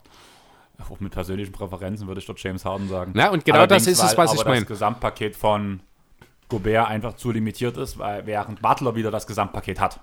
Ja, aber er hat es halt nur defensiv. Er hat es offensiv nicht. Da geht der Dreier, da geht's beim Dreier los, der nicht fällt. Da geht es darum, dass ich finde, auch wenn es für seine Position okay ist, finde ich, dass es in Sachen Ballhandling gibt es durchaus Sachen, wo ich sage, Jimmy Butler ist nicht zwingend immer in der Lage, für sich selbst in einer Isolation zu kreieren. Er kommt dann, er ist jemand, der tankt sich durch zum Korb, aber wenn dann mal jemand dasteht, wie beispielsweise dann in den Playoffs, in den Finals in LeBron James, an dem er, gegen den er sich nicht durchtanken kann, wo er dann zu ineffizienten Midrangern äh, oder Kickouts, die dann auch nicht zwingend immer zum Erfolg führen, dort ist halt schnell mal auch eine gewisse Grenze bei Butler erreicht, finde ich. Na, und dort, das ist dann halt auch so der Punkt. Natürlich ist er ein Star und er ist definitiv ohne Frage der wichtigste Spieler der Heat. Schon alleine mental. Ohne ihn wären die Heat. Also ein Spieler mit den absolut selben Fähigkeiten, mit demselben Spiel wie Butler, aber mit einer anderen Mentalität und die Heat wären in der ersten Runde rausgeflogen. In der zweiten vielleicht. Hm, die erste, würde ich schon sagen. Ne? Genau, ne? dahingehend hast du natürlich völlig recht. Ist Butler ganz klar das Flaggschiff der Heat, ist auch der Star dahingehend. Aber wenn du es halt so im Liga-Vergleich mit anderen Stars, dann finde ich, fehlt dann doch noch ein bisschen was. Ähm, was aber eben einfach bei der Heat-Culture nicht auffällt. Ja, auf jeden Fall. Also ich glaube, da brauchen wir auch gar nicht weiter drüber reden. Ich würde noch gerne die ähm, individuellen äh, Werte von ihm oder Trophäen, wie sagt man, ich komme gerade nicht drauf. Die Auszeichnungen. Auszeichnungen, fünffacher Oster, dreimal in einem All-NBA-Team, viermal All-Defense-Team. Ist eigentlich auch wenig, oder? Und 15, 16 der Most Improved, ist ganz schön wenig. 14, 15. Hast du gesagt? 15, 16 hast du gesagt. Oder du hast nicht richtig zugehört. Nein, du hast 15, 16 gesagt. Okay. Aber egal, ja, Most Improved Player damals für die Heat. Ja, also im Grunde Ja, genommen. für die Bulls. Äh, für die Bulls, Entschuldigung, na klar. Äh, Im Grunde genommen ist wirklich, gerade wenn man sich so die Jahre in Chicago anschaut, wie er sich dort entwickelt hat, das sagt eigentlich schon alles aus. Jemand, der als letzter Pick in der ersten Runde gezogen wurde, der gar keine Spielminuten im Grunde genommen bekommen hat oder fast keine unter Thibodeau in den ersten Jahren Chicago, der aber eben dann durch seine Einstellung, der dem Coach einfach gezeigt hat, du kannst nicht anders als mich einsetzen. Ich werde immer der sein, der den größten Einsatz zeigt. Ich werde immer dein bester Verteidiger sein und ich werde lernen, meine Würfe zu treffen. Ne, genau das ist ja der junge Jimmy Butler letzten Endes gewesen. Und ja, das zieht sich letzten Endes durch das ganze, durch die ganze Karriere. Auch wenn er wirklich negativ aufgef ja, was halt, ja, negativ beschrieben wurde von den Medien nach dem Minnesota und Philadelphia Stints. Ja, im Hintergrund, im rückblickend ist es für ihn alles richtig. Hat er alles richtig gemacht für sich selbst? Ich meine, dass es die Probleme in Minnesota gab, das war ein offenes Geheimnis, dass es dann letzten Endes diese komische Trainingssession gab, die dann das Ganze fast zum Überkochen gebracht hat, ist vielleicht auch für die Timberwolves im Endeffekt gar nicht so schlecht gewesen. Man hat ja auch einen guten Deal eigentlich daraus machen können. Was dann danach passiert ist, das steht auf einem anderen Blatt. Ja. Ja, und auch in, auch in Philadelphia, ne? Das ist einfach mal, äh, Jimmy braucht ein Team, das sich zerreißt. Dann ist er gut aufgehoben, dann kann ein Team, das von Jimmy Butler angeführt ist, auch viel mehr erreichen, als man ihm zugetraut hat. Ne, ich habe es das ganze Jahr gesagt, Miami spielt über seinen Verhältnissen. Niemand hat ihn in den Finals gesehen vorher und ich sehe es auch nächstes Jahr nicht nochmal, das hat man auch schon mal, aber ähm, ja, wenn alles stimmt, kann Jimmy Butler der beste Spieler eines richtig, richtig guten Teams sein, ohne dass er dabei wirklich wie ein Superstar aussieht. Deswegen ist er letztlich hier bei uns auch auf 2 gelandet. Das ist durchaus ein bisschen kontrovers, finde ich. Aber ich kann absolut gut damit leben. Für mich ist es nicht kontrovers. Also vor allem jetzt äh, mit der Entwicklung, die er genommen hat, bei den Teams, wo er gespielt hat, war eigentlich immer die unumstrittene Nummer 1. Und. Was? Na gut. Nee, gar nicht eigentlich. nicht. In Chicago war es Rose, in Minnesota war es Cat, in Philly war es Embiid. Er ist eigentlich erst du- jetzt. Findest du wirklich, dass es in Mini Cat war? Also ich habe dort schon Butler noch vorn gesehen. Ähm, achso, ja gut, darüber kann man diskutieren. Also, Danach die letzten Jahre in Cat Chicago war nat- sah ich, ihn auch, äh, sah ich ihn auch als klar die erste Station. Klar, ja, weil Rose verletzt war. Ja, Rose ist, das war die ersten zwei, drei Jahre dort dabei. Aber, oder wo er halt noch 14 hat sich doch Rose verletzt, 13, 14, oder?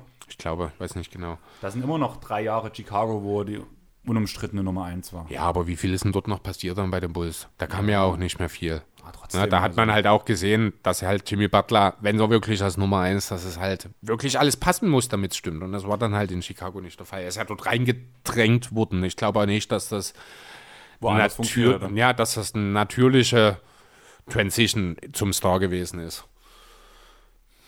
Okay. haben wir noch was zu Jimmy? Ich würde sagen, wir haben nichts mehr zu Jimmy und du machst jetzt unseren Take für The Chosen One. Jo, genau, unsere Nummer 1. Ich denke, da müssen wir auch gar nicht groß drüber diskutieren. Ich werfe direkt meine Blätter weg. Es ist, es ist die Nummer 1, wie ich finde, nach wie vor von allen Spielern in der Liga. Das hat er in den Playoffs jetzt wieder gezeigt. Du hast schon gesagt, The Chosen One, äh, der Aquan Hammer, L-Train, Little Emperor, finde ich auch irgendwie schön. Oder eben kurz und ergreifend King James. Geboren kurz vor Silvester am 30.12.1984. Oh mein Gott, ist der Typ alt. Für einen Profisportler wohlgemerkt. Hat, was, 14 Saisons? Stimmt das? Ich habe sie nicht gezählt. Ich habe jetzt einfach mal eine Zahl in den Raum geworfen. Ne, 16 sind es, ich glaube, mittlerweile sogar 17. schon. Experience 17. Wahnsinn. Hat in diesen 17 Jahren im Schnitt 27 Punkte, 7,4 Rebounds, 7,4 Assists aufgelegt ironischerweise in seiner gesamten Karriere noch nie eine Deadline von 27, 7 und 7. Also zumindest nicht bis zum Lockdown. Ich weiß nicht, ob jetzt in der Bubble was dazugekommen ist, mal so eine äh, Deadline habe ich nicht geschaut, fand ich aber sehr spannend damals, den Fakt, als ich ihn gelesen habe. Trifft über die Hälfte seiner Welt Feldwürfe in seiner Karriere, trifft sogar mittlerweile im Karriereschnitt okay 34 Prozent seiner Dreier. Das hat ja am Anfang seiner Karriere auch keiner unbedingt erwartet dass er da sich mal so in diese Richtung entwickelt. Jo, aber mehr will ich gar nicht über den Sportler LeBron James sagen. Über den ist alles gesagt worden in den letzten Wochen und Monaten. Deswegen habe ich mir gedacht, nutze ich die Gelegenheit und schau mal, was denn LeBron James außerhalb der NBA so für, ja, für Sachen so macht, gerade in Bezug auch auf gesellschaftliche Geschichten. Und ich muss ganz ehrlich sagen, auch wenn es darum geht, gehört er ganz klar in die ja, mindestens Top 5 der NBA, was die Wohltätigkeitszwecke angeht. Da muss man natürlich ganz als allererstes erstmal seine LeBron James Family Foundation, seine eigene Wohltätigkeitsstiftung nennen, mit der er unheimlich vielen, hauptsächlich Kindern in und um äh, um seine Heimat und auch darüber hinaus hilft. Äh, das Flaggschiff dessen ist so ein bisschen das I Promise Programm. Das ist äh, ein Programm für also ein Schulprogramm für Kinder, Risikokinder in Equen. Äh, anfangs wurde das so über verschiedene Schulen ausgeweitet, dieses Programm. Mittlerweile, ich glaube, seit zwei Jahren gibt es direkt eine iPromise-Schule in Equen. Ähm, startete mit den Klassen 3 und 4. Mittlerweile ist man bis, oder bis 22 will man alle Klassen von 1 bis 8 damit unterbringen. Ja, was beinhaltet das denn alles? Ne? Also zum einen geht es um finanzielle Unterstützung, um die Gewährleistung schulischer Bildung für Risiko, also für Kinder aus Risikogruppen, die gerade in Equen ja sehr breit, sehr weit verbreitet sind. Da werden Schuluniformen gestellt, da wird Essen für die Familie, nicht nur für die Kinder, sondern auch, also für die Kinder an den Schulen, sondern auch für deren Familien zur Verfügung gestellt. Ähm, für die Kinder, wenn sie dann in Richtung Schulabschluss gehen, gibt es Vermittlungsdienste zu Colleges, zu Jobs. Die Kinder bekommen Fahrräder und Helme. Ähm, in ausgewählten Situationen wird auch ein Fahrdienst gewährleistet. Selbst die Eltern dieser iPromise-Schüler ähm, haben die Möglichkeit, Eignungstests und äh, Jobvermittlung in Anspruch zu nehmen, Dienste in diese Richtung. Ähm, die Schüler, wenn sie ihren Highschool-Schnitt von mindestens 3,0 an der iPromise-Schule schaffen, den wird freier Zugang zu den Vorlesungen an der Uni in Akron äh, gewährt. Also die bekommen dann ein Stipendium sozusagen. Ähm, es gab äh, im Laufe des, des Jahres mal eine Recherche von der Northwest Evaluation Association. Das ist so ein ja, Rechercheunternehmen sozusagen, bekanntes in den USA. Da hat man herausgefunden, dass an der IPOMIS-Schule 90 Prozent der Schüler ihre Lernziele in Mathe und Lesen erreichen. Damit ist das die Schule, äh, die erfolgreichste Schule im gesamten Distrikt. Na, also da wird wirklich, also das ist wirklich eine tolle Sache. Ähm, der Hintergrund, den man da so ein bisschen vielleicht nochmal mit erwähnen kann, er ist ja selbst auch in Equan in sehr, sehr schwierigen Verhältnissen aufgewachsen, auch ohne Vater. Die Mutter war 16, als er geboren wurde, musste sich teilweise mit mehreren Jobs über Wasser halten. Ähm, ja, er musste oft umziehen damals, weil eben die finanzielle Situation schwierig war. Er hat alleine deswegen in der vierten Klasse über 80 Fehltage auf, äh, ja, angehäuft, weswegen seine eigene Bildung einfach auch dort ja, ein bisschen zurückgeblieben ist. Ähm, ja, das hat er sich dann eben auch zum Motto gemacht für sein weiteres Leben, dass eben das anderen Kindern nicht passieren will. Er hat dazu auch mal gesagt, ich kenne die meisten Kinder dort besser als äh, sie sich selbst. Ich bin dieselben Wege gegangen, ich habe denselben Weg durch, äh, hatte dieselben Probleme. Ne? Also ich kaufe ihm das auch hundertprozentig ab. Ich finde das wirklich unglaublich, was er dort macht. Auch jetzt im Rahmen äh, der Pandemie hat er natürlich mit seiner Foundation jede Menge gemacht. Er hat Essen organisiert äh, ja, alle möglichen Gebrauchsgegenstände für den Haushalt, die notwendig waren.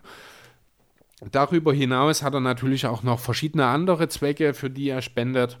Da müssen wir auch noch mal einen ganz kurzen Schritt zurückgehen, nämlich zu seiner sagenumwobenen Decision, die ist ja damals in der Luft zerrissen wurden und das auch aus gutem Grund äh, überhaupt die Entscheidung, diese Show sozusagen abzuhalten. Allerdings ist auch dafür eine ganz klar eine positive Konsequenz daraus, denn er hat mehr als zweieinhalb Millionen Dollar des Erlöses für diese Show hat er für den Boys and Girls Club of America gespendet.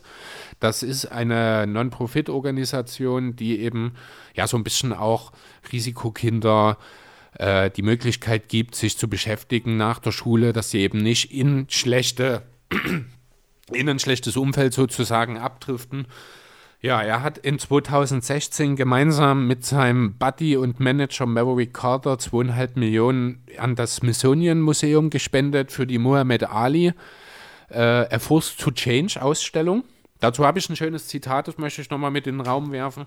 Jeder Profisportler, unabhängig von Rasse und Geschlecht, ist Muhammad Ali zu großem Dank verpflichtet. Sein Erbe verdient es, von jeder Generation zu studiert und verehrt zu werden. Es ist mir eine Ehre, mit dem Smithsonian zusammenzuarbeiten, um eine der einflussreichsten Persönlichkeiten in der Geschichte unserer Nation zu feiern, die zusammen mit Jackie Robinson und Jesse Owens die Kraft des Sports nutze, um unsere Bürgerrechte voranzutreiben. Die anderen beiden Namen, die kennt man vielleicht aus den äh, geschichtsträchtigen Olympiabildern, wo äh, ich glaube, Leichtathletik Gold gewonnen wurde von Jesse Owens und Robinson, wo die ja mit ausgestreckter Faust dastehen und ihren Protest sozusagen kundgetan haben. Ja, er hat noch ein bisschen mehr gemacht. Er hat auch an den Children's Defense Fund, äh, ist er einer der Hauptspender mit seiner Organisation. Auch da geht es darum, äh, ja, Risikokindern sozusagen die Möglichkeit zur Bildung zukommen zu lassen. Äh, ein weiterer Sache ist die One x One da, auch hier wieder, also man muss ganz klar sagen, LeBron James hat einen ganz großen Fokus und das sind die Kinder. Er will die Zukunft des Landes prägen. Er will, dass alle Kinder die Möglichkeit haben, an die Bildung, äh, an Bildungseinrichtungen zu kommen, die allen anderen gewährleistet werden. Also er will einfach wirklich ja, gleiche Voraussetzungen für möglichst alle, kann man sagen. Er will den schwierigen, also den Menschen in schwierigen Umständen helfen. Ja, bei dieser One X One, das ist äh, die ist auf fünf Säulen aufgebaut, sozusagen. Hunger, Gesundheit, also Essen sozusagen, Gesundheit, Bildung, Wasser und auch äh, ja, Play, also Spielen, ne, dass eben auch das mit wichtig ist. Ähm, ja, das ist das Ziel so ein bisschen, dass man eben diesen Kindern Hoffnung bringt und ihnen auch so ein bisschen das, ein Gefühl von Stolz auch beibringt, weil das ist ja auch so eine Sache, die viele Kinder damals gar nicht wahrnehmen können, wenn du da äh, in solchen Verhältnissen aufwächst. Du hast immer, du lebst immer in einer gewissen Angst, du weißt nicht, wie es weitergeht, du weißt natürlich auch, dass deine Umstände nicht gut sind und dass viele andere dich genauso sehen und da geht natürlich so ein bisschen auch der eigene Stolz weg. Das will ja ihn so ein bisschen wieder mit äh, ja einimpfen, sage ich mal. Ja, das soll mal so ein bisschen ein kleiner Abriss dessen sein, was LeBron James außerhalb des Basketballfeldes tut. Das ist natürlich bei weitem noch nicht alles. Ähm, ja, was soll ich dazu noch sagen? Er ist eben nicht nur einer der größten, wenn nicht vielleicht sogar der greatest of all time im Basketball, sondern auch darüber hinaus. Ja, das auf jeden Fall. Also wenn man vor allem die ähm, Sachen abseits des Codes noch wieder zunimmt, muss man sagen, da überragt er Michael Jordan. Ja, auf Zumal dem Feld ist dann halt immer noch so die Sache, da kann man halt drüber streiten. Ich verstehe die Leute, die LeBron James vorne sehen. Ich sehe, ich verstehe die Leute, die Michael Jordan vorne stehen. Ich will mhm. mir eigentlich keine direkte Meinung bilden. Wenn die Frage an mich wäre, entweder oder, wäre ich immer noch aufgrund der Nostalgie irgendwo bei MJ, ja. muss ich sagen. Aber das ist jetzt kein Diss gegen LeBron, auch wenn ich halt so ein bisschen ja LeBron-Hater selbst bin. Ich glaube dafür, dass ich halt dass meine Aussagen, glaube ich, immer treffend sind zu LeBron zumindest. Ich denke schon. Also du bist wesentlich rationaler unterwegs als bei Westbrook zum Beispiel. Das ist ja auch nicht schwer. Aber ja, ich würde sagen, das waren unsere Top-Shots.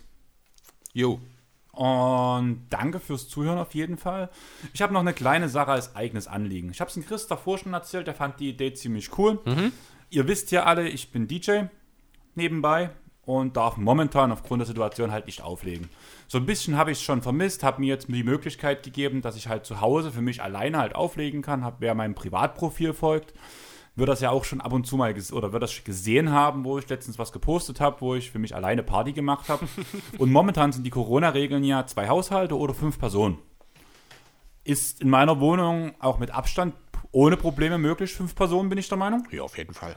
Und dadurch habe ich mir halt überlegt, dass ich Freunde einlade, wo dann die Freunde, blöde gesagt, die Musikrichtung vorgeben, weil ich dann immer so, zum Beispiel der eine ist ein Indie-Freundeskreis, der andere Freundeskreis macht zum Beispiel Rock und die andere Punk und so weiter und so fort.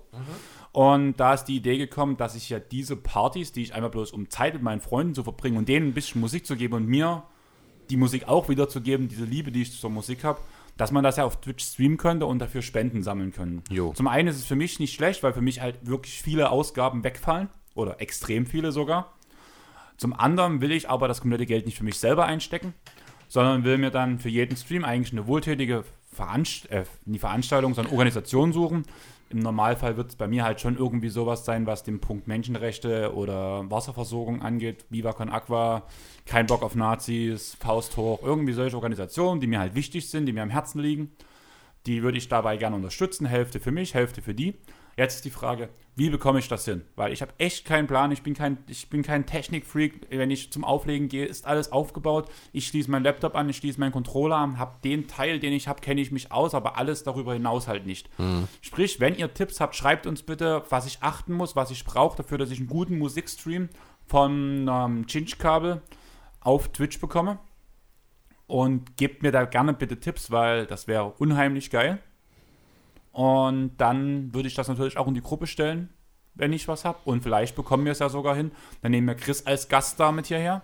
Und wir machen dann einfach mal auch einen Twitch-Abend, wo ich versuche, ein bisschen Hip-Hop und sowas zu machen, auch wenn das nicht mein Steckenpferd ist. Und einfach für euch als Airball-Podcast-Community auch einen Streaming-Abend aufzulegen, wo ihr alle Spaß habt, wo ihr nach dem Chat schreiben könnt, eure Musikwünsche, wo einfach unsere Community irgendwo zusammenfindet und wir sagen, wir hören alle mal zusammen ein bisschen Musik und tanzen in unseren eigenen Wohnzimmern einfach diese schlechte Laune der Zeit weg. Jo, das wäre ja eine coole Sache, wenn wir das mal hinbekommen. Kleiner Nachtrag noch zu der Clipper-Aktion von der Sippschaft Dresden, was wir auch angesprochen haben. Jo. Wir bekommen die 500 Stück zwar nicht zusammen, das habe ich Chris auch schon erzählt.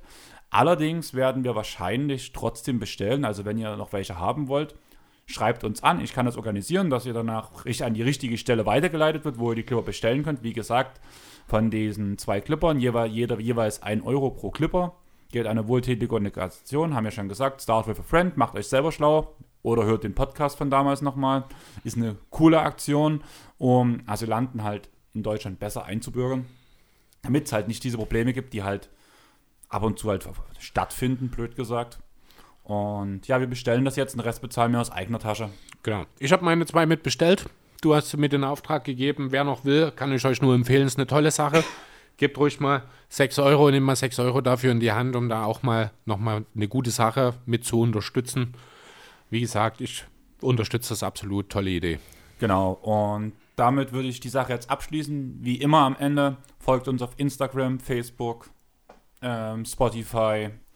Lasst uns auf iTunes eine Bewertung da, beziehungsweise Apple Podcast. Empfehlt uns unseren, euren Freunden weiter. Und macht vor allem wieder, ihr seid immer Riesenfans von den Top Shots. Wir haben die nächste Top Shots Edition. Ich finde, die ist sehr rund gelaufen. Jo. Also zeigt sie euren Freunden, teilt uns mit, was eure Reihenfolge ist. Wir werden wieder die Umfrage diese Woche machen. Bin ich mir ziemlich sicher, dass wir das machen. Denke ich doch. Und da würde ich jetzt diese ganze Sache beenden. Chris mischt ab, ich habe meine Ruhe und tschaußen. Ciao.